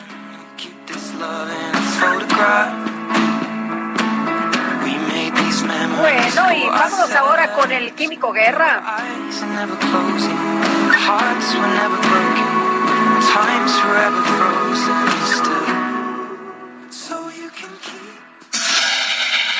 El Químico Guerra con Sergio Sarmiento y Lupita Juárez. ¿Cómo estás, Químico? Muy buenos días. Pensando en Scattered Pictures of the Love We Left Behind. Las eh, foto- fotografías regadas en todos lados del amor que, que fue. Eh, Sergio Lupita, ayer les hablaba yo del hidrógeno, ¿no? Los siete, las siete denominaciones, desde el verde, el amarillo, azul, rosa, el blanco, el turquesa. Pero el más promisorio, desde luego, es el hidrógeno verde, de, eh, que es el que se produce a partir de fuentes renovables, eólica o eh, solar, y que se genera este hidrógeno para guardar la energía para cuando estas fuentes intermitentes no pueden generar. Producir y vender hidrógeno verde de forma competitiva es uno de los grandes retos que enfrenta esta fuente de energía a partir de renovables. Aquí en México, Sergio Lupita, seguramente lo que dije ayer, ¿no? De estos tipos de hidrógeno, aquí lo ven las autoridades energéticas como una quimera, ¿verdad? Algo lejano, es una ocurrencia por ahí que luego comente el químico en la radio.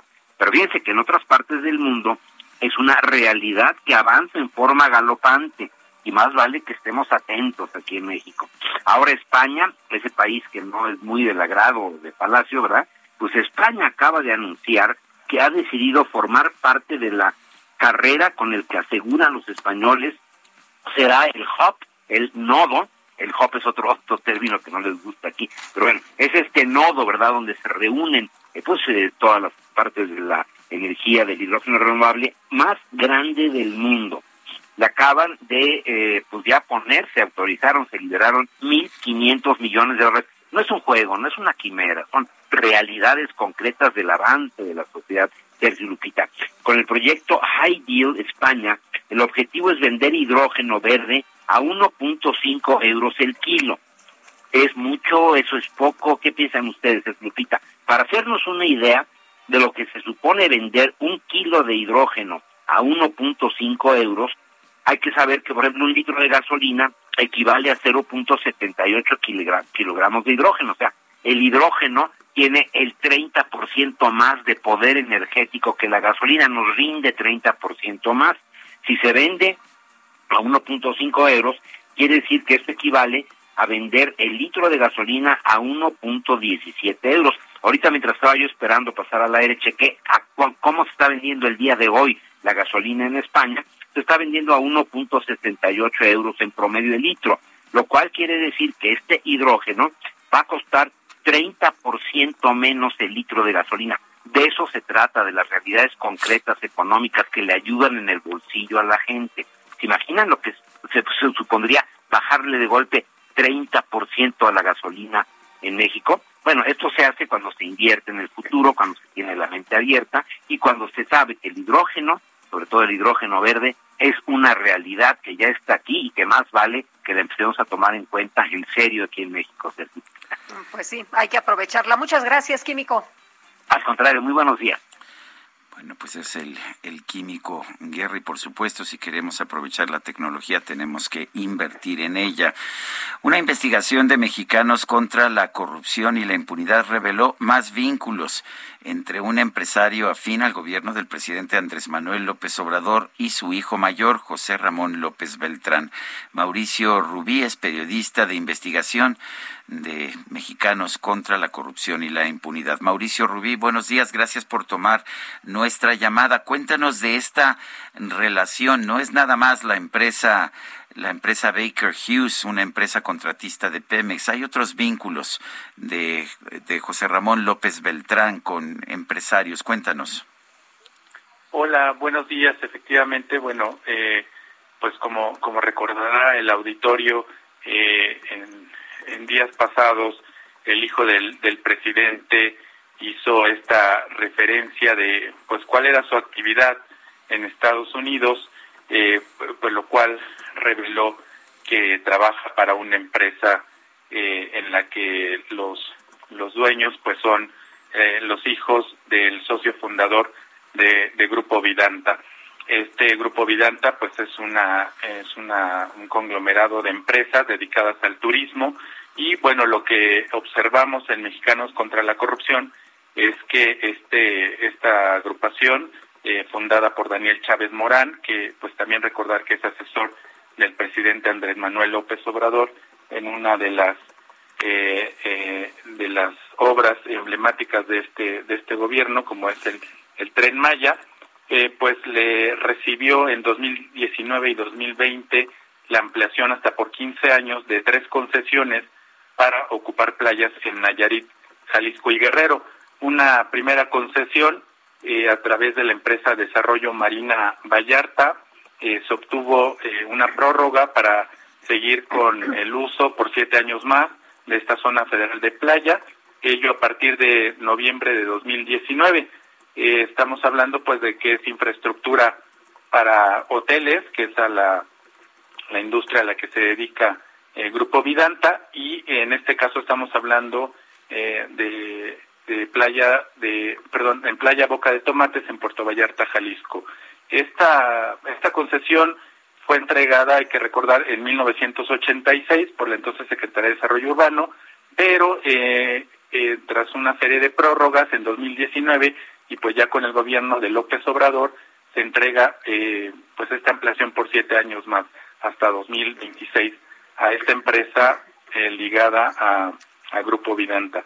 Una Oye Mauricio, lo que lo que nos dijo entonces el lo que nos dijo entonces el presidente el otro día en la conferencia en la mañanera que el señor Chávez era eh, pues sí asesor en este tema del tren Maya, pero que no tenía nada que ver con el gobierno. En esta investigación que ustedes hacen, pues se dice otra cosa, ¿no? Estamos viendo otra cosa, estamos viendo que sí hay concesiones, que sí se han entregado concesiones y que sí tiene que ver con el gobierno. Así es, efectivamente, el el presidente habló de que no tenía una relación este grupo y de hecho que no cobraba por esta asesoría de la obra, pero lo que vemos es que obviamente por la actividad que tiene Grupo Vidanta, pues eh, se ha visto en este caso eh, favorecido por ampliaciones de concesiones, en este caso particular del que estamos hablando, para el uso de playa, porque insistimos, pues se, se dedica a la industria eh, hotelera. Una segunda concesión, en este caso, por ejemplo, es de, por 15 años eh, para eh, ocupar igual espacio federal en Bahía de Banderas Nayarit, que por recordar que ahí es el, el pues la zona de operaciones de este grupo de este grupo Vidanta y eh, una tercera concesión por siete años más es también en Acapulco.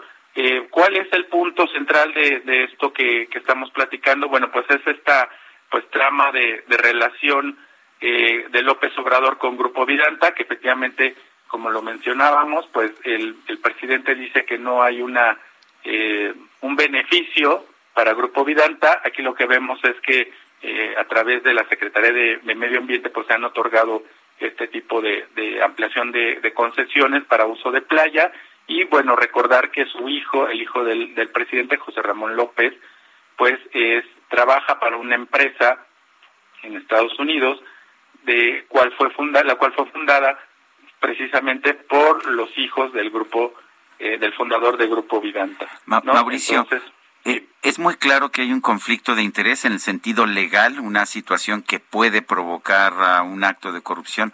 ¿A tu juicio hay actos de corrupción? Eh, algo que es importante de lo que nosotros en Mexicanos contra la corrupción hemos expuesto son los hechos como tal. Me parece que ahí ya es el papel de las autoridades investigar, uno, si hay ese posible conflicto de interés, resolver. conflicto de interés sí hay. O sea, si, si el conflicto de interés es, es, es simple y sencillamente la posibilidad de estar en una posición que que, genere un posible acto de corrupción, pero no significa que tenga lugar el acto de corrupción. O sea, creo que sí hay conflicto de interés. Usualmente eso se resuelve con transparencia. Ahora, por lo menos. Ese, punto es, a lo que iba. Eh, creo que aquí el, punto central también ha sido de eh, que hay mecanismos para alertar sobre esa posibilidad de conflicto de interés. ¿no? Eh, hay tanto en gobierno como en las mismas empresas eh, existen mecanismos para eh, decir en qué momento al tener relación con ciertas empresas, con ciertas personas, eh, pues se cae en ese conflicto de interés. Y lo que hemos visto en toda esta trama del hijo del presidente es que nunca ha habido una alerta, no hay un papel, no hay un comprobante donde se diga eh, específicamente que ahí hay una posibilidad de conflicto de interés. Entonces, ese creo que es el punto central de, lo que ha revelado ah, contra la corrupción. Lo que llama mucho la atención es lo que ustedes dan a conocer, que el mismo año en que el gobierno de López Obrador otorga una concesión de playa por 15 años a este eh, grupo Vidanta, su hijo José Ramón es cuando obtiene la visa de trabajo allá en los Estados Unidos por gestión de esta empresa, allá en Houston. Así es, efectivamente, al menos una de las de las prórrogas de concesión se otorga el mismo año eh, en que el hijo del presidente ya trabajaba para, para esta empresa fundada por, por los hijos del, del, fundador del Grupo Vidante. Yo quiero agradecerte, Mauricio Rubí, periodista de investigación de Mexicanos contra la Corrupción y la Impunidad, el haber conversado con nosotros. Muchísimas gracias. Buenos días. Buenos días. Y vámonos ahora con Jorge Andrés Castañeda. Jorge Andrés, ¿de qué nos platicas esta mañana? Muy buenos días. Muy buenos días, Lupita. Muy buenos días, Sergio. Un saludo a ustedes y a todo el auditorio. Eh, bueno, me gustaría retomar brevemente lo que publicó hoy en la misma casa en el Heraldo sobre los foros del Parlamento Abierto de la Reforma Eléctrica que están llevándose a cabo estos días. Mientras todo esto pasa, nos enteramos de propiedades, todos nos hacemos expertos del mercado inmobiliario en Texas, de los petroleros y demás, eh, sigue sucediendo en el, eh, eh, en el Congreso de la Unión un espectáculo que a mi juicio ha sido una vergüenza, francamente. hicieron este show para hacerse sentir bien los congresistas, los diputados de Morena, y decir que están escuchando las posturas, pero todos sabemos que ningún voto en el Congreso se va a decidir en esos foros. Eh, todos los de Morena van a votar, como les digo, el PP, y Verde y demás van a votar como les diga el presidente, y pues bueno, todos estamos en vilo viendo qué es lo que hará la oposición. Pero eh, lo más grave para mí no es eso, sino la oportunidad perdida de estos foros y de esta discusión sobre el sector eléctrico. Eh, incluso para los que pensamos que la reforma en 2013 fue buena, eh, como cualquier política pública tiene espacios de mejora. Lo que deberíamos de hacer ahorita, y es mi impresión de lo que quiso decir el embajador norteamericano, es revisar cuáles fueron los resultados de esto y tomar los aprendizajes, ver que sí funcionó, que no funcionó y dónde ajustar. Y en efecto, sí hay espacios de mejora, como era obvio que había en cualquier política pública. Hoy en mi columna eh, enumero brevemente los que a mi parecer serían los más importantes y me gustaría retomar aquí. El primero es acelerar lo que se llaman las migraciones, es decir, pasar los contratos privados hechos antes del 2013 y que hoy están bajo la figura de contratos legados a los sistemas que tenemos bajo la ley de la industria eléctrica. ¿Cuáles son estos contratos? Sobre todo los autoabastecimientos que tanto le molestaban al presidente y los productores independientes de energía que le venden toda su energía a CFE. Si esos dos grupos de generadores privados pasaran al mercado mayorista de, electricidad y le pudieran y vendieran de forma eh, organizada a través de las subastas o en el mercado spot, tendríamos un mercado eléctrico mucho más competitivo y la implementación de la reforma del 2013 sería mucho más exitosa. Eh, por otro lado, sí el gobierno tiene que enfocarse en inversiones en las áreas donde mantiene el monopolio y que son urgentes, particularmente en la red nacional de transmisión. Había dos grandes obras eh, que quedaron paradas al inicio del sexenio y que son cruciales para la confiabilidad del sistema. Una es la conexión de Baja California a la Red Nacional de Transmisión y la otra es la conexión entre el mismo de Tehuantepec y Morelos. Estas acciones, entre otras, pero estas precisamente, llevarían, nos ayudarían muchísimo en el mercado eléctrico, ayudarían a, digamos, aplacar esas demandas de la CFE y eh, no se requiere ninguna reforma constitucional para estas, eh, si acaso como modificaciones a las leyes secundarias, pero sobre todo la disposición de los actores a sentarse a negociar, en serio. Pues es, es importante, o sea, no hay que cambiar la constitución ni prohibir la nueva inversión privada para que pueda mejorar el servicio de electricidad y una de las de, las posibilidades como tú lo señalas es que simple y sencillamente eh, la comisión invierta en aquellas partes en que tiene monopolio como en la red de transmisión. Así es y que utilicemos y que en conjunto con los privados impulsen las inversiones en generación que necesita el país. Hay que renovar gran parte de nuestra capacidad productiva y ahí está el miollo de la discusión. CFE dice, yo puedo generar, sí, puede generar con plantas viejas y caras. Lo que necesitamos, y es una decisión difícil de aceptar, es cerrar muchas de esas plantas y hacer plantas nuevas. Y el gobierno no tiene el dinero para hacerlo no lo va a tener y tampoco está bien que lo gaste en eso si lo tuviera. Yo prefiero que el gobierno haga escuelas, haga hospitales que privados hagan estas plantas generadoras con una rectoría del Estado sobre el mercado a través del SENACE y la Comisión Reguladora de Energía y la misma Secretaría de Energía. Pero no hay necesidad de que el Estado invierta en esta parte de generación para ampliar nuestra capacidad y para renovar mucha de nuestra capacidad que hoy es obsoleta. Muy bien, Jorge Andrés, muchas gracias. Buenos días. Buenos días, muchas gracias a ustedes. Hasta luego. La gobernadora de Colima, Indira Vizcaíno, informó que hay 54 detenidos por los hechos de violencia en el estado. Marta de la Torre, adelante. Así es, que tal? Buenos días, Sergio Lupita. La gobernadora Indira Vizcaíno Silva dio a conocer que con la llegada de 615 elementos federales, 224 del Ejército, 71 la Marina y 320 de la Guardia Nacional, se implementaron fuertes operativos, así como filtros, donde se eh, lograron varias acciones para detener la violencia aquí en el Estado. Entre ellos, se detuvieron a 54 personas, además de que también se logró el decomiso de cinco armas de fuego, 93 cartuchos, 29 vehículos, así como diferentes sustancias ilícitas mismas que ya fueron puestas a disposición del Ministerio Público. Además, dio a conocer que en estos filtros se han revisado a 7.500 vehículos y 1.000 motocicletas. De esta manera, pues bueno, están respondiendo precisamente ante esta ola de violencia que se ha registrado aquí en Colima con el enfrentamiento de dos grupos del crimen organizado. Es la información, Sergio Lupita. Muchas gracias, Marta de la Torre. Y rápidamente, un juez inglés, el juez Paul Goldspring de la Corte de Westminster, en Inglaterra, avaló que Karime Macías, ex esposa de Javier Duarte, sea extraditada a México. Son las ocho de la mañana con cincuenta y minutos. Vamos a una pausa y regresamos.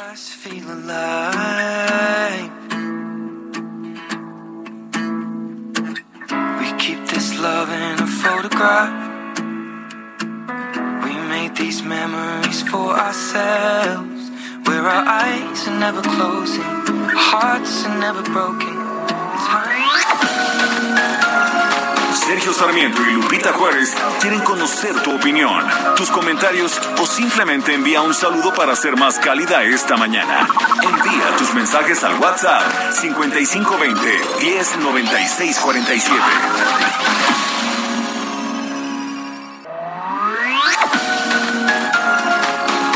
Continuamos con Sergio Sarmiento y Lupita Juárez por El Heraldo Radio.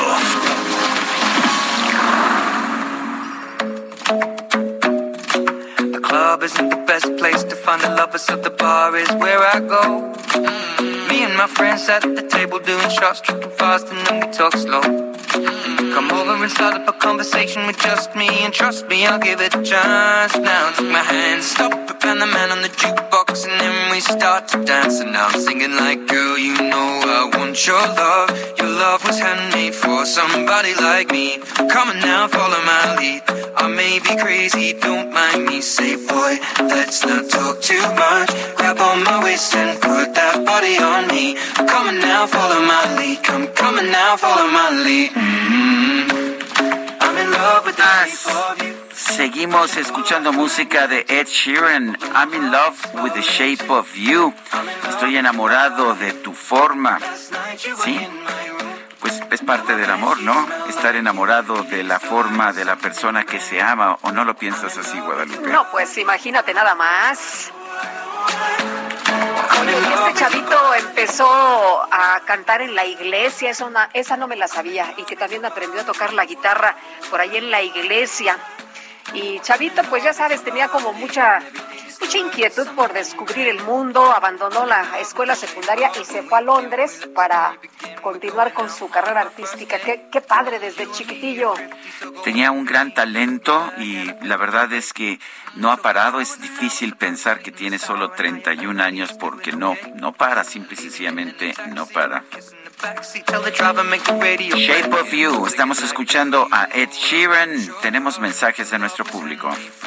Dice atentamente Mose, eh, con respecto al jaque mate de esta mañana, Sergio, pienso que el INAI solo debió contestar en forma negativa, pero se nota que también ellos le tienen miedo a AMLO. Si bien la respuesta fue negativa, también le enseñó el camino para que pueda lograr lo que el presidente quiere fastidiar a Loret. Bueno, yo no creo que haya sido algo negativo. Yo creo que el INAI eh, en sus obligaciones o en lo que quisieron decir muy claro, ahí le respondieron al presidente y tampoco creo que el presidente no sepa cuáles son los recursos. En realidad, esto de pedirle al INAI pues fue eh, un asunto que él así quiso, ¿no? En, él, realidad. quiso pedirle al INAI porque sabía que el INAI le iba a decir que no tenía facultades para hacerlo porque quiere atacar al INAI.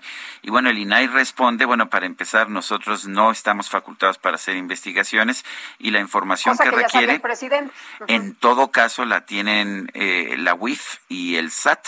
Eh, y bueno, pues en todo y el caso. registro de propiedad. Y el registro de propiedad, y en todo caso, pues les tiene usted que pedir a ellos, porque nosotros no hacemos investigaciones. Yo creo que es una respuesta correcta y la respuesta es conforme a derecho. Dice otra persona, ayer en el circuito mexiquense ya tenía aumento la cuota, sí, lo aplicaron es a Jorge de Cuautitlán Izcalli. Sí, empezaron a aplicarlo y después se ve que les llamaron la atención y lo echaron para atrás. Son las nueve de la mañana con tres minutos. Vamos a un resumen de la información. La presidenta del Senado, Olga Sánchez Cordero, viajó ayer a Nueva York para participar en la Unión Interparlamentaria que se llevará a cabo los días 17 y 18 de febrero en la sede, en la sede de la ONU en Nueva York. Y la Fiscalía General de Sonora informó que ya fueron localizados, o ya fue localizado, quiero decir, sano y salvo Sebastián Manríquez Verdugo, hijo del periodista Antonio Manríquez Duarte, luego de que fue secuestrado por un grupo armado en el municipio de Caborca. La Secretaría de Seguridad y Protección Ciudadana de la Ciudad de México informó que este miércoles fue detenido Jesús Noé Chávez, responsable de agredir y lesionar con su vehículo a un elemento de tránsito el pasado primero de noviembre en la alcaldía Cuauhtémoc. Y el gobierno de Brasil informó que hasta el momento las intensas lluvias de los últimos días han dejado 58 muertos y cerca de 200 deslizamientos de tierra en la ciudad Petrópolis, en el estado de Río de Janeiro. Tu amor es una trampa, una trampa maldita, una trampa que poco a poco acaba con mi vida. Tu amor es una trampa. Bueno, pues en Estados Unidos se dio a conocer la historia de un hombre llamado Kerville Holness, quien al navegar por internet logró ganar una subasta de una casa con jardín y dos cocheras por solo nueve mil dólares, sí, nada más nueve mil dólares. Más tarde, sin embargo, se dio cuenta de que en la descripción de la venta aparecían fotos de la casa, pero se especificaba que solamente había adquirido una franja del jardín de 30 centímetros de ancho, la cual abarca desde el fin de la acera hasta el comienzo de la casa. Por eso hay que leer la letra chiquita, Guadalupe. Y dicen que cuando hay una ganga que parezca demasiado buena, significa que no hay tal ganga. Fiaca. Para Lupita Juárez, tu opinión es importante. Escríbele a Twitter en arroba Lupita Juárez H.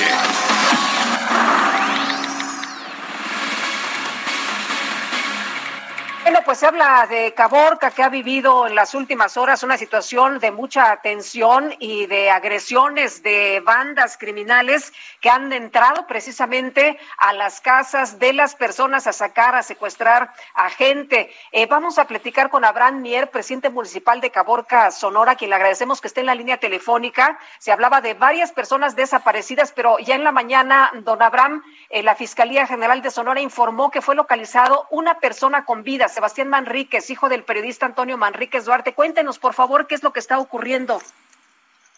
Días, buenos días a todo tu auditorio. Pues, eh, Buenos días. pues ya, ya ahorita todo muy tranquilo, ya desde ayer el gobernador se, se puso a, a las órdenes desde muy temprano y, y todo el día se trabajó y llegaron los, llegó mucha fuerza ya policíaca, ¿no? De, de los tres niveles, ¿no? Entonces, pues anoche ya, pues ya contamos con muchos soldados, Guardia Nacional y, y de Policía Estatal, ¿no?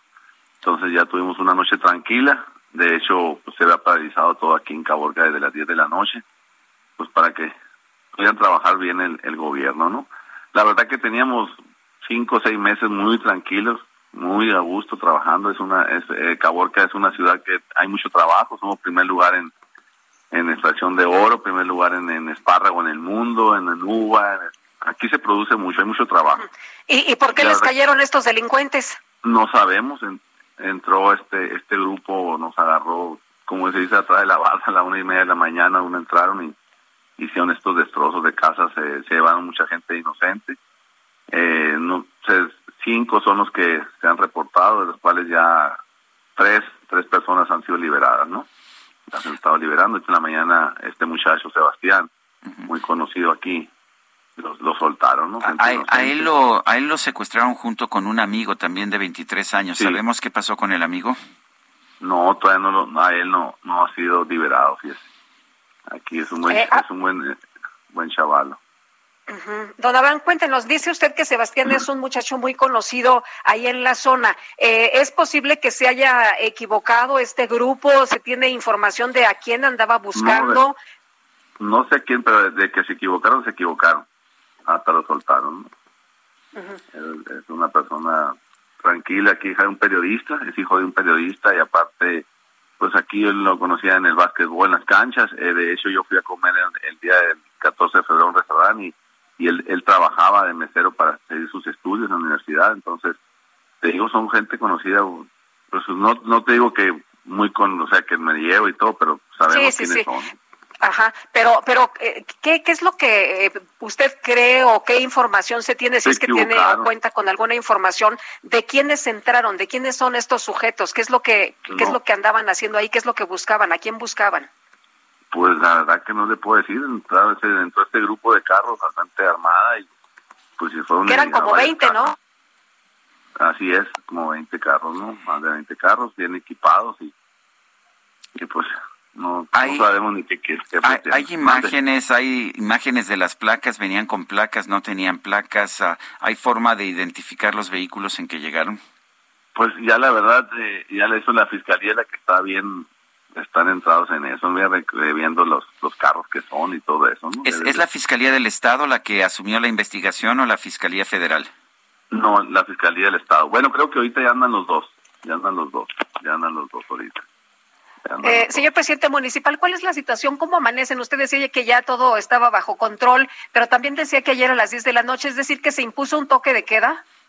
casi como un toque de queda, seguiremos ahora también con eso y los días que sea necesario. Aquí la gente somos muy unidas y la verdad que eh, toman las cosas bien, serenas, o sea, si se dice algo, la gente cumple aquí, ¿no? Porque pues, vale más estar tranquilos en sus casas ahorita. ¿Y cómo amanecen eh, hoy las actividades normales? ¿Todo abierto? No, ya la gente trabajando, no, de las cuatro y media. A las cuatro y media la gente ya se fue a las minas, a las cinco y media se fue al espárrago, todo el mundo a trabajar. Todo el mundo está trabajando ahorita. Muy bien. normal. Pues Abraham Mier, presidente municipal de Caborca, Sonora, gracias por conversar con nosotros esta mañana. Buenos días. Buenos días, hasta luego. Se estrenó la puesta en escena de Animales de Compañía. Esta es una obra que explora los claroscuros de la amistad. Arturo Barba es productor. Lo tenemos en la línea telefónica. Arturo Barba, cuéntanos de estos animales de compañía. ¿Qué, qué es la obra? ¿Qué nos quiere decir esta obra? ¿Cuál es el propósito de esta obra? Buenos días, Sergio. Muchísimas gracias por el espacio. Eh, bueno, te cuento primero que nada que es una obra catalana de Estel Solé. Estuvo montada hace ya unos tres años, antes de la pandemia, en Barcelona. Hemos decidido traerla a México, eh, primero que nada porque es una comedia, una, bueno, yo diría una tragicomedia, que muestra justamente el claro, los claroscuros de la condición humana. Eh, un grupo de amigos eh, reciben a una de ellas que viene de un psiquiátrico, estar dos meses internada, y a lo largo de la obra nos damos cuenta de que realmente quizá hay mucha gente mucho más dañada fuera que dentro de los psiquiátricos. Entonces, a través de este humor negro, de esta forma tan peculiar que tiene Estel para escribir, vamos avanzando de un tono cómico casi, bueno, hilarante, 100%, hacia un tono muy oscuro donde realmente la reflexión se presenta de modo inmediato en el espectador. Arturo, ¿tú participas como actor en esta obra? No, yo solo ¿O solo la eres el productor? Solo la produzco, sí. Oye, Arturo, y, y cuéntanos, ¿cómo, ¿cómo te encuentras animales de, de compañía y una vez que la ves, eh, qué dices? ¿Tiene que, ¿Tiene que montarse? ¿La tenemos que conocer? Fíjate que yo tengo una agencia de contacto en Barcelona y desde hace ya varios años, donde veo la, voy, estoy al tanto de la producción que se va dando aquel, en, en aquel lugar y me mandaron un video de la obra y me pareció que, que era perfectamente pertinente. De pronto hay obras que ves de otras latitudes que te das cuenta perfectamente que por la situación que reflejan o lo, de lo que hablan, eh, particularidades eh, de la sociedad donde se desenvuelven, no embonan en todas las eh, en todos los lugares, en todas las latitudes, pero esto al ser eh, una cuestión de la condición humana me pareció que era muy pertinente. Y me pareció también que con esta locura que, que ha significado la pandemia, de pronto este encierro en el que nos volvemos eh, locos, bueno, nos volvimos locos muchos de nosotros y nos cambió el paradigma de entender nuestras existencias, venía muy al caso, venía muy acorde al momento y decidimos hacer la apuesta. Es la primera obra que, que, que, que producimos después de este después de que ha empezado toda esta cuestión de la pandemia. Eh, el teatro, como bien podemos entender, eh, al congregar a la gente, pues no era el mejor lugar para, para desarrollarse durante una pandemia que justamente lo que prohibía era la conglomeración de gente. Y ahora, a dos años de esto, hemos empezado con las medidas pertinentes sanitarias y, y bueno, apostar a esto, ¿no? apostar a seguir teniendo este, este espejo maravilloso que es el teatro. Arturo Barba, ¿dónde y cuándo podemos ver esta obra? ¿Y en dónde? Esta obra se presenta eh, durante las siguientes siete semanas, de viernes a domingo, en el Teatro Centenario Coyoacán, que está ahí en casi esquina, en Avenida Centenario, casi esquina con Río Churubusco. Eh, estamos los viernes a las ocho y media, los sábados a las cinco, eh, a las seis y a las ocho, perdón, y los domingos a las cinco y media y a las siete y media. Arturo Barba, gracias, fuerte abrazo. Igualmente, hasta luego, buen día. Son las nueve con catorce. Cuando participas en eventos deportivos, no importa quién gane o pierda, sino cuán ebrio te pongas. La micro deportiva. Buenos días, amor, amor, amor. Hombre, la micro deportiva que trae a José José en la parte musical. Y. ¿Se nos cortó Julio Romero? ¿O qué pasó por ahí? No, ahí Aquí está, ahí estás, está, mi querido está. Julio. ¿Cómo, ¿Cómo te va, Julio? Es cortado, pero no tanto. Ok, ¿cómo estás, Sergio Lupita? Muy bien. Amigos Buenos del días. auditorio, qué placer saludarles. Hoy, bueno, estamos en la micro, pues recordando al príncipe, al príncipe, a José José, que estaría cumpliendo 73 años. Bueno, pues le mandamos un abrazo y un saludo hasta donde se encuentre buen José José.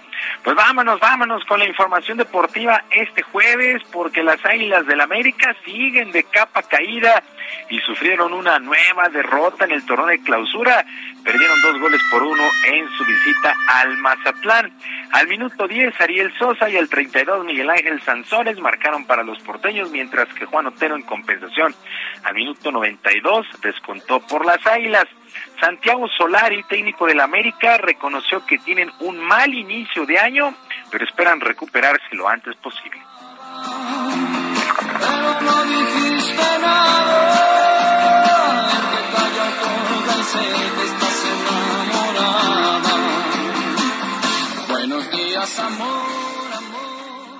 Tienes que hacer el corte y arrancamos de vuelta. O sea, si quieres hablar del semestre pasado, el semestre pasado fuimos superlíderes. Si quieres hablar del año pasado, el año pasado fuimos el mejor equipo del torneo, del primero de enero hasta el 31 de diciembre, en la fase regular, no así en la liguilla. Y esos son los números. O sea, a partir de ahí podemos hablar de este comienzo de torneo que eh, realmente no está siendo bueno eh, y tenemos que enderezarlo. Ya lo pasado, pasado.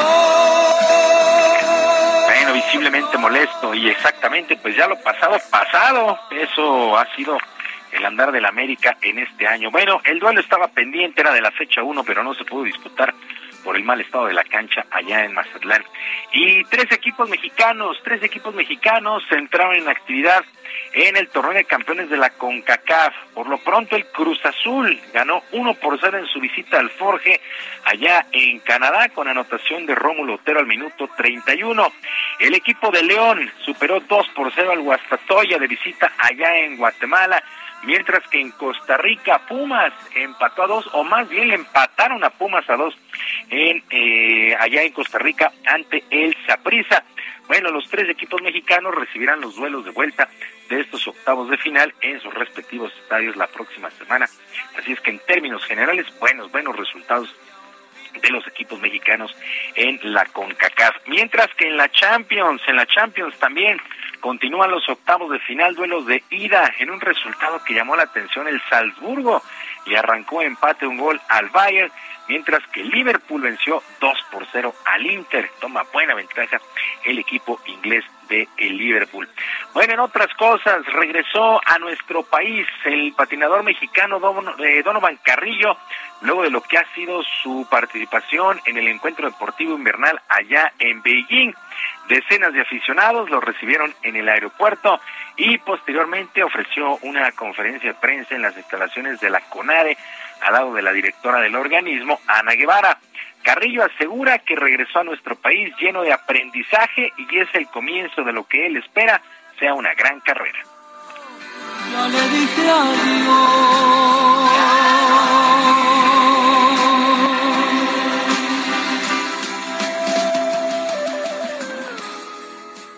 Yo creo que es un punto de inicio nuevo para mi carrera por las oportunidades que se me abren.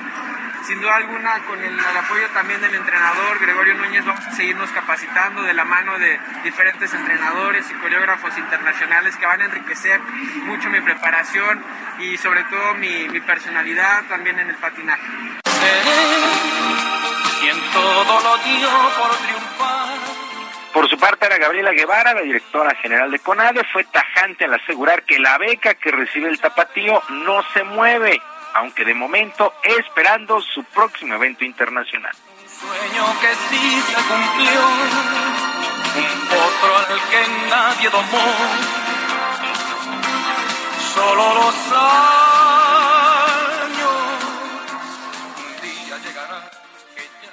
El caso de Donovan, como lo dije hace un momento, no es ajustable a los deportes de verano porque el calendario funciona de diferente forma. Todavía tiene que ir al mundial y tendríamos que esperar cómo concluye el mundial para entonces decidir qué monto de beca se ajustaría. En este momento, Donovan sigue teniendo los 30 mil pesos. Mira si estoy loco por tu amor, que en lugar de huir de ti. Bueno, histórica, histórica participación de Donovan Carrillo. Miles de aficionados se dieron cita a las principales calles de Los Ángeles para ver a los jugadores de los Carneros que ganaron el Super Bowl de la NFL el pasado domingo derrotando a los Bengalíes de Cincinnati. Como ya es una tradición, los jugadores acompañados de sus familias abordaron autobuses descapotados para recibir los aplausos y las ovaciones. El mariscal de campo Matthew Stafford y sus compañeros Cooper Coop, por supuesto el jugador más valioso de este Super Bowl, y Aaron Donald fueron los más aplaudidos. El recorrido terminó con una gran fiesta a la entrada del legendario Memorial Coliseum allá eh, en Los Ángeles, pues uno de los estadios que son símbolos de la ciudad, este Memorial Coliseum, bueno, pues ya prácticamente se pone fin a todas las celebraciones que han tenido los carneros después de obtener su segundo título en el fútbol americano de la NFL. Y el número dos del mundo, eh, Dani Medvedev, llegó al aeropuerto de Acapulco para encarar por primera vez en su carrera el abierto mexicano de tenis a partir del próximo lunes. El comité organizador compartió la llegada del ruso al aeropuerto y posteriormente su instalación y pues allá en el hotel sede. Posteriormente el propio jugador saludó a la afición a través de sus redes sociales y espera quedarse toda la semana para jugar la gran final. Con las damas llegó también la estadounidense Sloane Stevens quien se dijo feliz de estar de nueva cuenta en Acapulco, acá en nuestro país, después de coronarse en el 2016. Y las grandes estrellas comienzan a llegar ya a Acapulco y a partir de lunes, pues ya tendremos el abierto mexicano de tenis. Sergio Lupita, amigos del auditorio, la información deportiva este jueves. Yo les deseo un extraordinario día y como siempre les mando abrazo a la distancia. ¿Nos va a dejar el avión? Julio Romero, que tengas un excelente jueves. Igualmente para ustedes. Ya, te iba a decir jueves, pero no, me, no, me, me hubiera equivocado. bueno, no lo sé. Vemos cómo se va dando el día. Buen día. Un abrazo para todos.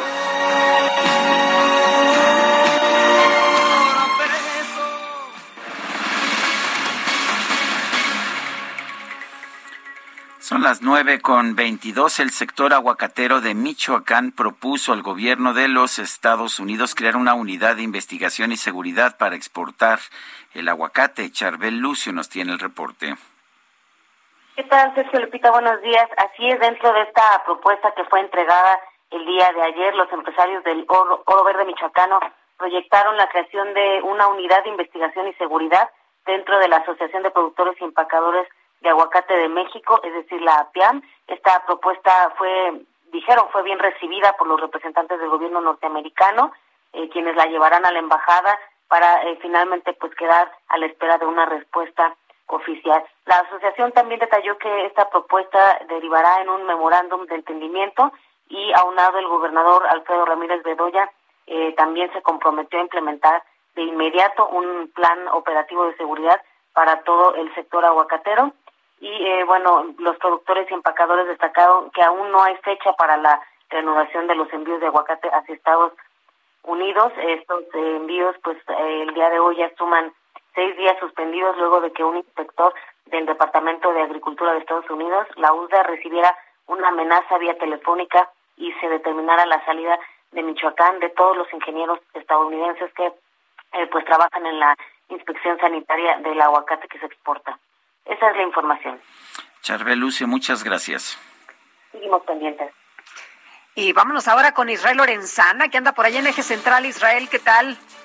Sergio Lupita, muchísimas gracias, un gusto saludarte. Pues fíjense que ya tenemos algunos contratiempos sobre el ex central Lázaro Cárdenas, y es que se prevé una movilización que va a llegar sobre Avenida Juárez en estos momentos.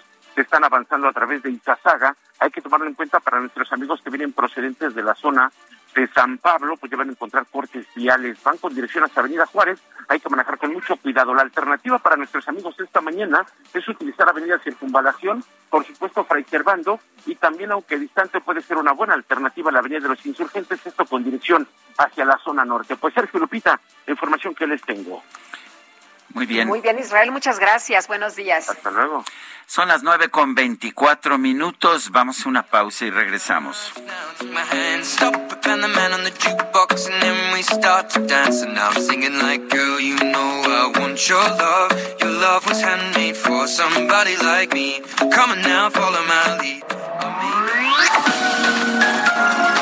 Sergio Sarmiento y Lupita Juárez quieren conocer tu opinión, tus comentarios o simplemente envía un saludo para ser más cálida esta mañana.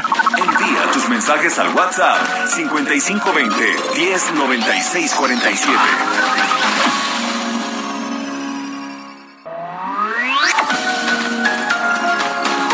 Continuamos con Sergio Sarmiento y Lupita Juárez por El Heraldo Radio.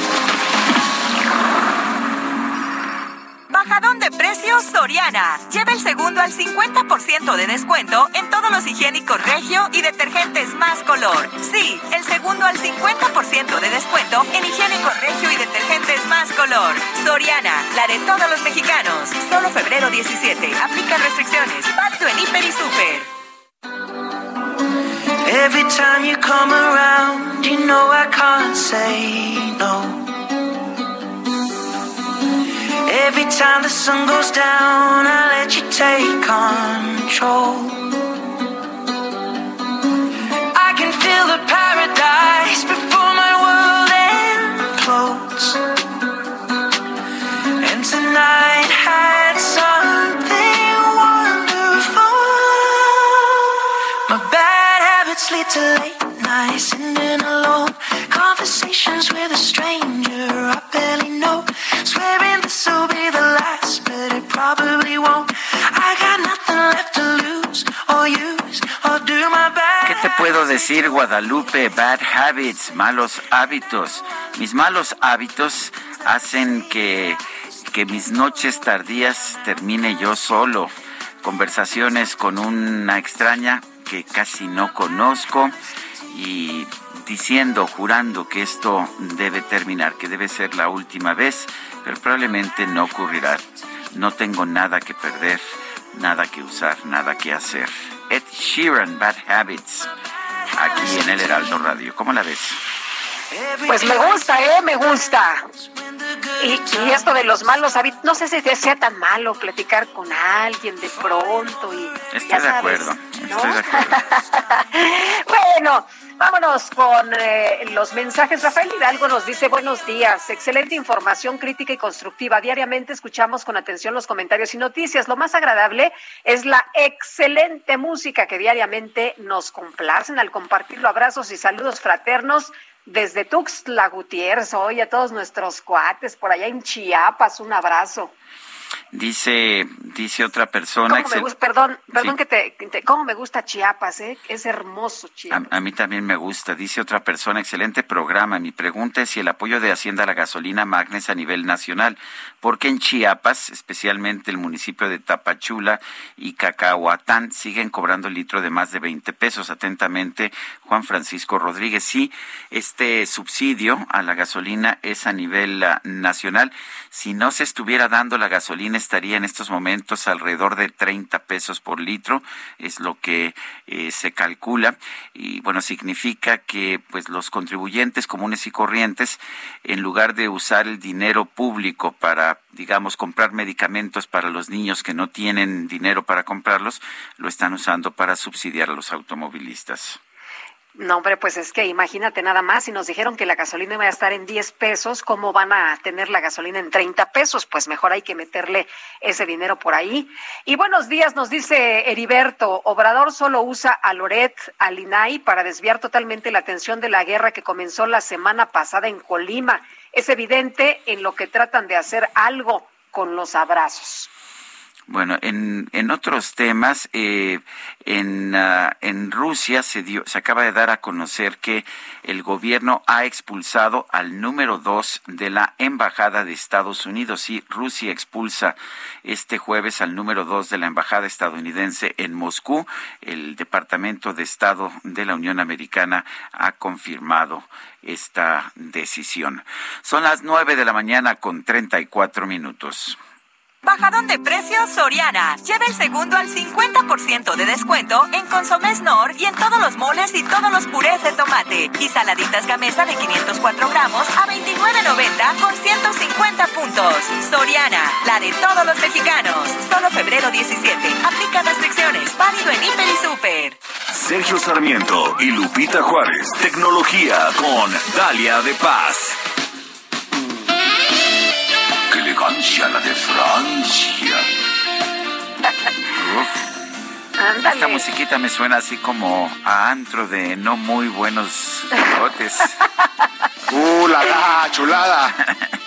No, hombre, creo que ese estaba mejor, pero vámonos con, ¿con quién vamos? Con Lady. Con, con Lady Gadget, Dalia de Paz. Adelante, Dalia. Sergio Lupita, amigos, buenos días. Seguimos celebrando la Semana del Amor y como saben, en los últimos años, este mes de San Valentín se ha vivido de, de diferente manera el romanticismo, ya que la pandemia ha modificado todos nuestros hábitos y estrategias al momento de ligar, romancear y, y pues festejarlo también. En este sentido, el amor y el asunto de ligue no es excepción, ha cambiado y seguirá haciéndolo a través de nuestros dispositivos y las plataformas digitales.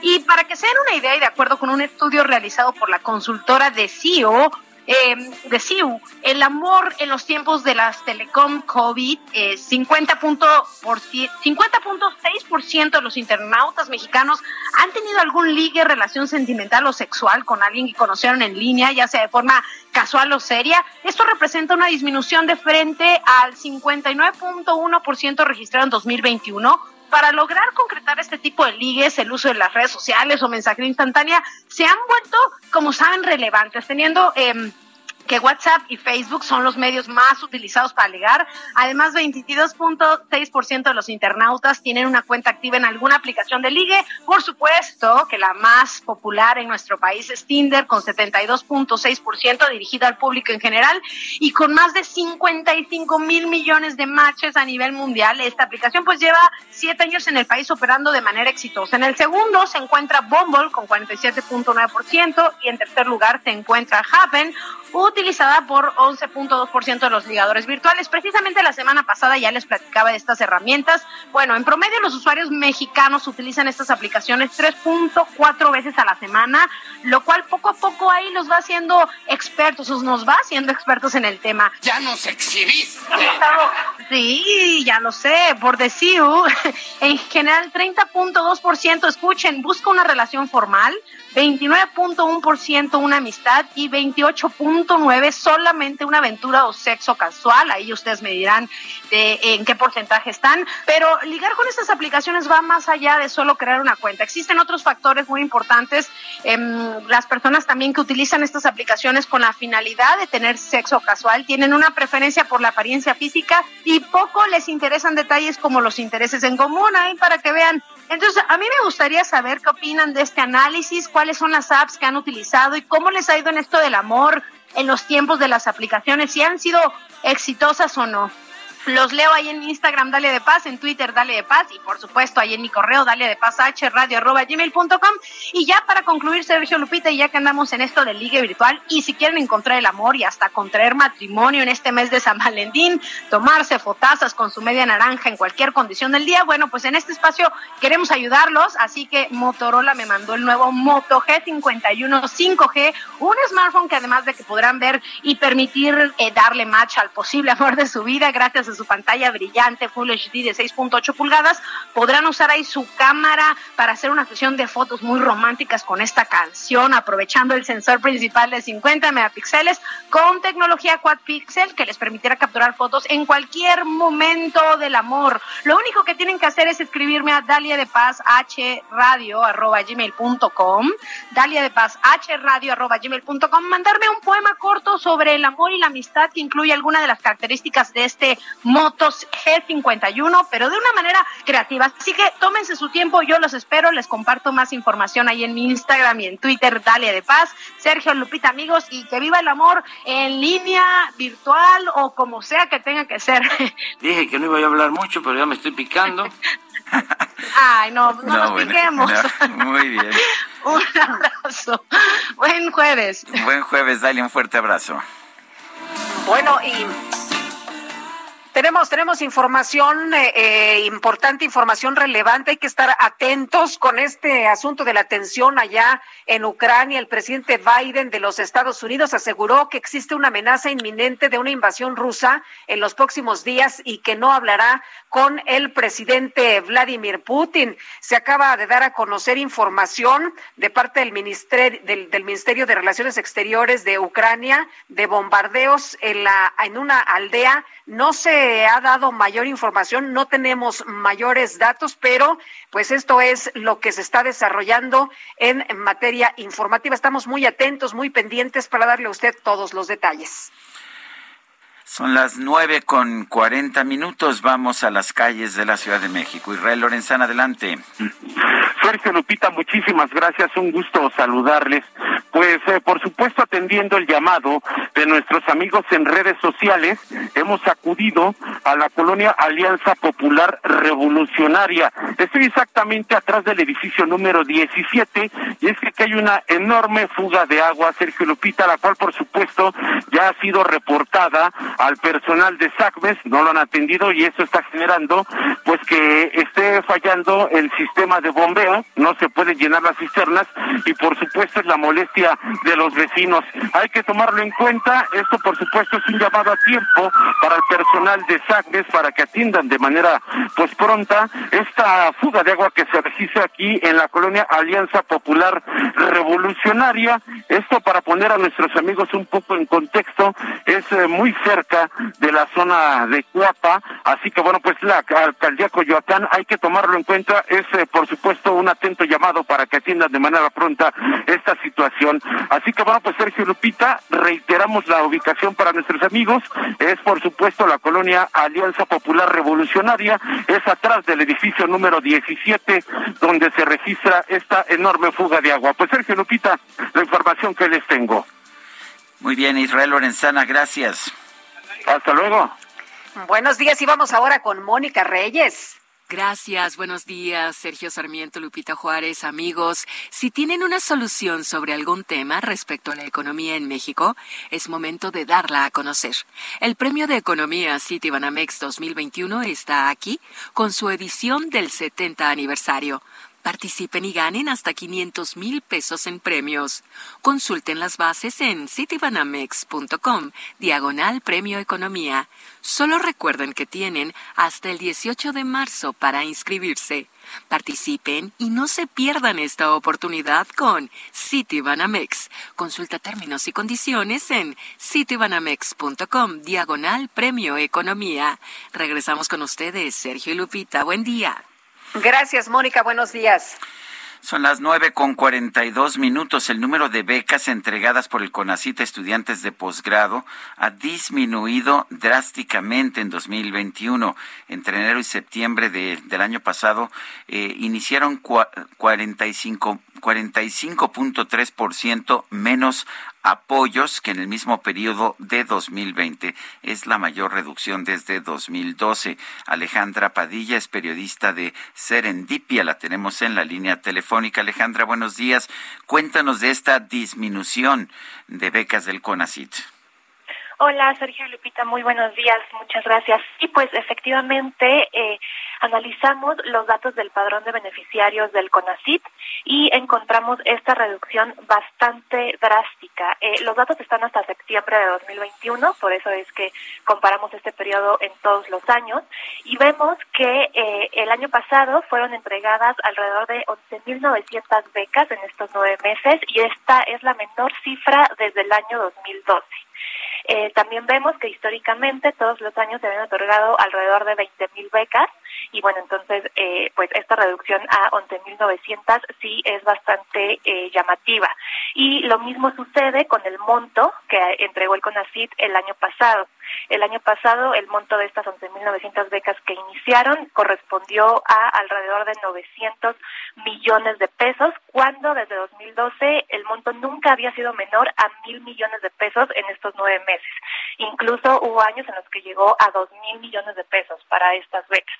Eh, y bueno, a la par también encontramos que el CONACIT el año pasado terminó algunos convenios con universidades extranjeras para estudios de doctorado, como es el caso del convenio UC Nexus con la Universidad de California, que era un convenio que bueno permitía bastante investigación eh, científica, sobre todo en el grado de estudios de doctorado. Este convenio fue terminado después de que se inició en 1980 y había estado de manera ininterrumpida hasta 2020. En 2021 ya no fue renovado. Eh, Alejandra, eh, han estado batallando mucho en estos días, se debe a, esta nueva eh, situación que, se enfrenta en, CONACIT, o qué es lo que está ocurriendo, qué, qué es lo que está pasando, pues para que les puedan entregar estas becas. Es precisamente lo que no sabemos, cuál es la razón detrás de esta disminución en las becas. Eh, Nosotras en Serendipia contactamos precisamente a CONACIT y no quisieron hablar con nosotras, entonces solamente tenemos los datos, pero las razones eh, pues administrativas, suponemos en CONACYT para esta reducción, no las conocemos. Bueno, lo que nos han explicado es que la austeridad y que llegaron a pues a buscar cosas que, que estaban mal y, y toda esta explicación que ya no sabemos y que nos han dado prácticamente en todos los sectores, ¿no? Sí, precisamente, solo que eh, sí me gustaría hacer la precisión que estas becas que estamos analizando son las becas que inician cada año. Eh, es decir, no son las becas que se dieron en años pasados y que se siguen pagando ¿no? durante los años eh, siguientes, sino son las becas que inician cada año y ahí es donde vemos esta reducción tan drástica. Entonces tampoco estamos hablando de que se cancelaron becas, ¿no? O que se suspendieron becas porque a lo mejor había corrupción en estas becas, sino que iniciaron menos becas en 2021 que en los años anteriores. Bueno, pues entonces es inquietante. ¿Tenemos información acerca de cómo continúa esta tendencia, cómo continúa después del pasado mes de septiembre? No, todavía no, porque precisamente los datos están hasta septiembre de 2021, pero pues sí será muy interesante ver qué pasó durante el último trimestre del año pasado y qué sucede en este año cuando se publiquen esos datos. Muy bien, pues Alejandra Padilla, periodista de Serendipia, gracias por uh, platicar con nosotros esta mañana. Gracias a ustedes, muy buen día. Buenos días. Son las nueve con cuarenta y seis. GastroLab. Historia, recetas, materia prima y un sinfín de cosas que a todos nos interesan.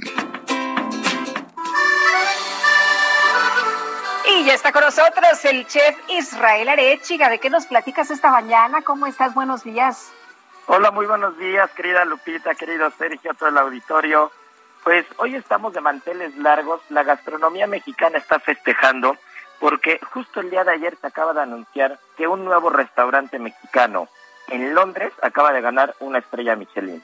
Con esto, eh, Santiago Lastra, que es el chef copropietario del restaurante Col, que Col significa eh, una salsa, Col es una salsa yucateca que también puede significar relleno de algunos tamales y es una salsa ligeramente rojiza, pues acaba de ser galardonado con, con la estrella Michelin en Londres justo a un año de que abrió el restaurante. Y con él, eh, o más bien él se suma a la lista de los, a la lista tan tan especializada y tan tan pequeña ahora mismo, pero que cada vez va creciendo de los mexicanos que tienen una estrella Michelin a lo largo del mundo. Eh, uno de ellos es Indra Carrillo, que justo el año pasado ganó la primera estrella Michelin con su restaurante La Condesa en París. Eh, el otro de ellos es Enrique Casarrubias, que ya lo tuvimos en Gastrolab, en las páginas de Gastrolab alguna vez también, con el restaurante Ox en París, que también tiene una estrella. Cari, Karime López, que está bajo el mando de Massimo Bottura, que en la, en la Gucci Hostería en Florencia también tiene una estrella Michelin. Y Cosme Aguilar, que está en Casa Enrique en Nueva York, que lleva ya muchos años con la cocina mexicana en Nueva York, que también tiene una estrella Michelin. Así que bueno, cada vez los mexicanos y la gastronomía mexicana está tomando presencia en los mejores restaurantes, en las mejores ciudades del mundo. Esperemos que pronto en México podamos tener a la guía Michelin galardonando a los grandes restaurantes porque la cocina mexicana no se merece menos. Y pues una felicitación enorme a, a Santiago Lastra, al restaurante Col y al grupo selecto de los mexicanos que están haciendo historia y que están poniendo la gastronomía mexicana en alto. Aparte Pues, de ellos cinco que ahora mismo son Qué, los qué personas que orgullo, mi querido Israel. Perdón. Que qué orgullo, porque ya son muchos mexicanos reconocidos a nivel internacional. Sí, la verdad es de que qué orgullo, porque inicialmente el primer mexicano que ganó la estrella Michelin fue Carlos Gaitán en, en Chicago. Y posteriormente eh, se sumó a él Roberto Ruiz en Madrid y Paco Méndez en Barcelona. Ahora mismo ellos tienen el restaurante cerrado, Punto MX en, en Madrid está parado, eh, Hoja Santa de Paco Méndez está parado y Carlos Gaitán abrió un proyecto nuevo en Chicago que estoy seguro que pronto ganará nuevamente la estrella. Pero bueno, pues cada vez se escucha más la gastronomía mexicana y los chefs mexicanos en otros países están haciendo enaltecer la, la gastronomía mexicana, porque no solamente es un cocinero mexicano que gana una estrella en otro país, sino lo hacen haciendo cocina mexicana, ¿no? Que esa es la parte importante. Y pues nada, mandarles una felicitación, un fuerte abrazo a todos ellos, que estoy seguro que la lista cada año se va a ir ampliando. Y pues nada, como todos los jueves, recordarles que el día de mañana viernes en las páginas de, de Gastrolab del Heraldo de México tenemos nada más y nada menos que a un chef que fue reconocido en el 2019 como el mejor chef del mundo, con el mejor restaurante del mundo, Mauro Colagreco, un italo-argentino que, que tiene un restaurante justo en el Mediterráneo en Francia y que bueno, lo tenemos ahora mismo en las páginas de Gastrolab y ya estaremos hablando también de ello el sábado y domingo en punto de la una de la tarde. Les mando un fuerte abrazo y que tengan un gran fin de semana. Otro para ti, muchas gracias Israel, muy buenos días. Muy buenos días. Son las nueve de la mañana con 50 minutos. Desde Tijuana, Baja California, el subsecretario de Seguridad Pública, Ricardo Mejía, reveló que hay indicios de la participación de grupos del crimen organizado en el asesinato del fotoperiodista Margarito Martínez. Y de acopio de indicios. Sin embargo, eh, convertir la inteligencia en acciones para judicializar tiene un grado de complejidad, sobre todo para poder otorgar las medidas por parte de los jueces de control pero hay mucha confianza que con toda la información de inteligencia y los indicios, en muy breve tiempo se puedan ya generar mandamientos judiciales para cateos y órdenes de aprehensión. En estos micrófonos, Abraham Mier, presidente municipal de Caborca, Sonora, señaló que ya fueron liberadas tres de las cinco personas que habían sido secuestradas durante los hechos violentos de las últimas horas allá en ese municipio entró este este grupo, nos agarró, como se dice, atrás de la base a la una y media de la mañana, uno entraron y hicieron estos destrozos de casa, se, se llevaron mucha gente inocente. Eh, no, cinco son los que se han reportado, de los cuales ya tres, tres personas han sido liberadas, ¿no? Las han estado liberando. Esta la mañana este muchacho Sebastián, muy conocido aquí, los, soltaron, ¿no? A, él lo, a él lo secuestraron junto con un amigo también de 23 años. ¿Sabemos qué pasó con el amigo? No, todavía no, lo, a él no, no ha sido liberado, fíjese. Un juez del Reino Unido avaló que Karime Macías, ex esposa del ex gobernador de Veracruz Javier Duarte, sea extraditada a México para enfrentar cargos por desvío de recursos públicos. La embajadora de México en Ucrania, Olga García Guillén, informó que están preparados para desalojar a los mexicanos que viven en ese país en caso de que estalle un conflicto armado con Rusia alrededor de 215 personas que forman todo el núcleo familiar, es decir, en conjunto, estas personas, algunos tienen hijos y esposa o esposo, y son 215 personas que tendríamos en principio que evacuar, que son las que están registradas en la embajada, no significa que sean toda la gente que esté en Kiev, pero estas personas que están registradas en nuestra base de datos, bueno, obviamente tenemos ya más o menos una evidencia de que son ellas y que en el momento en que quisieran, en caso de que incluso haya una eventualidad mayor aquí en Kiev, nosotros estamos en Kiev, ellos allá, pero ellos los trasladaríamos a ese lugar para después eh, cruzar la frontera. El gobierno de Rusia ha expulsado al número dos de la Embajada de los Estados Unidos en Rusia. Por otra parte, el presidente de los Estados Unidos, Joe Biden, aseguró que el riesgo de una invasión rusa a Ucrania sigue siendo muy alto, a pesar de que Moscú reportó la retirada de algunas de sus tropas. Bueno, pues ahora salta al escenario internacional Venezuela. El presidente Nicolás Maduro se reunió con el viceprimer ministro de Rusia, Yuri Borisov, para ratificar el camino de una poderosa cooperación militar entre ambos países. Rusia cuenta con todo el apoyo de la República Bolivariana de Venezuela en la lucha que está dando para disipar las amenazas de la OTAN y del mundo occidental. Y hemos ratificado el camino de una poderosa cooperación militar entre Rusia y Venezuela para la defensa de la paz, de la soberanía, la defensa de la integridad territorial,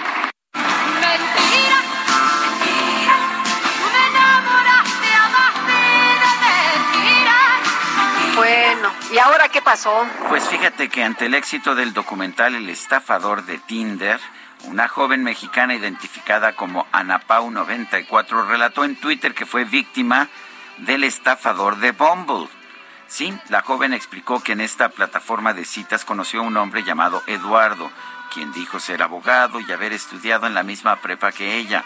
Tras unos meses de relación a distancia, este sujeto fingió estar hospitalizado por COVID para que ella le pagara su renta y sus deudas hasta que se dio cuenta de que otras personas habían sido engañadas también por Eduardo. ¿Y qué crees, Lupita? Ya me voy. Ya nos vamos, efectivamente. Buenos días a todos, pásenla muy bien. Hasta mañana, gracias de todo corazón. It's a crazy thing. I showed you my hand. Heraldo Media Group presentó Sergio Sarmiento y Lupita Juárez por El Heraldo Radio.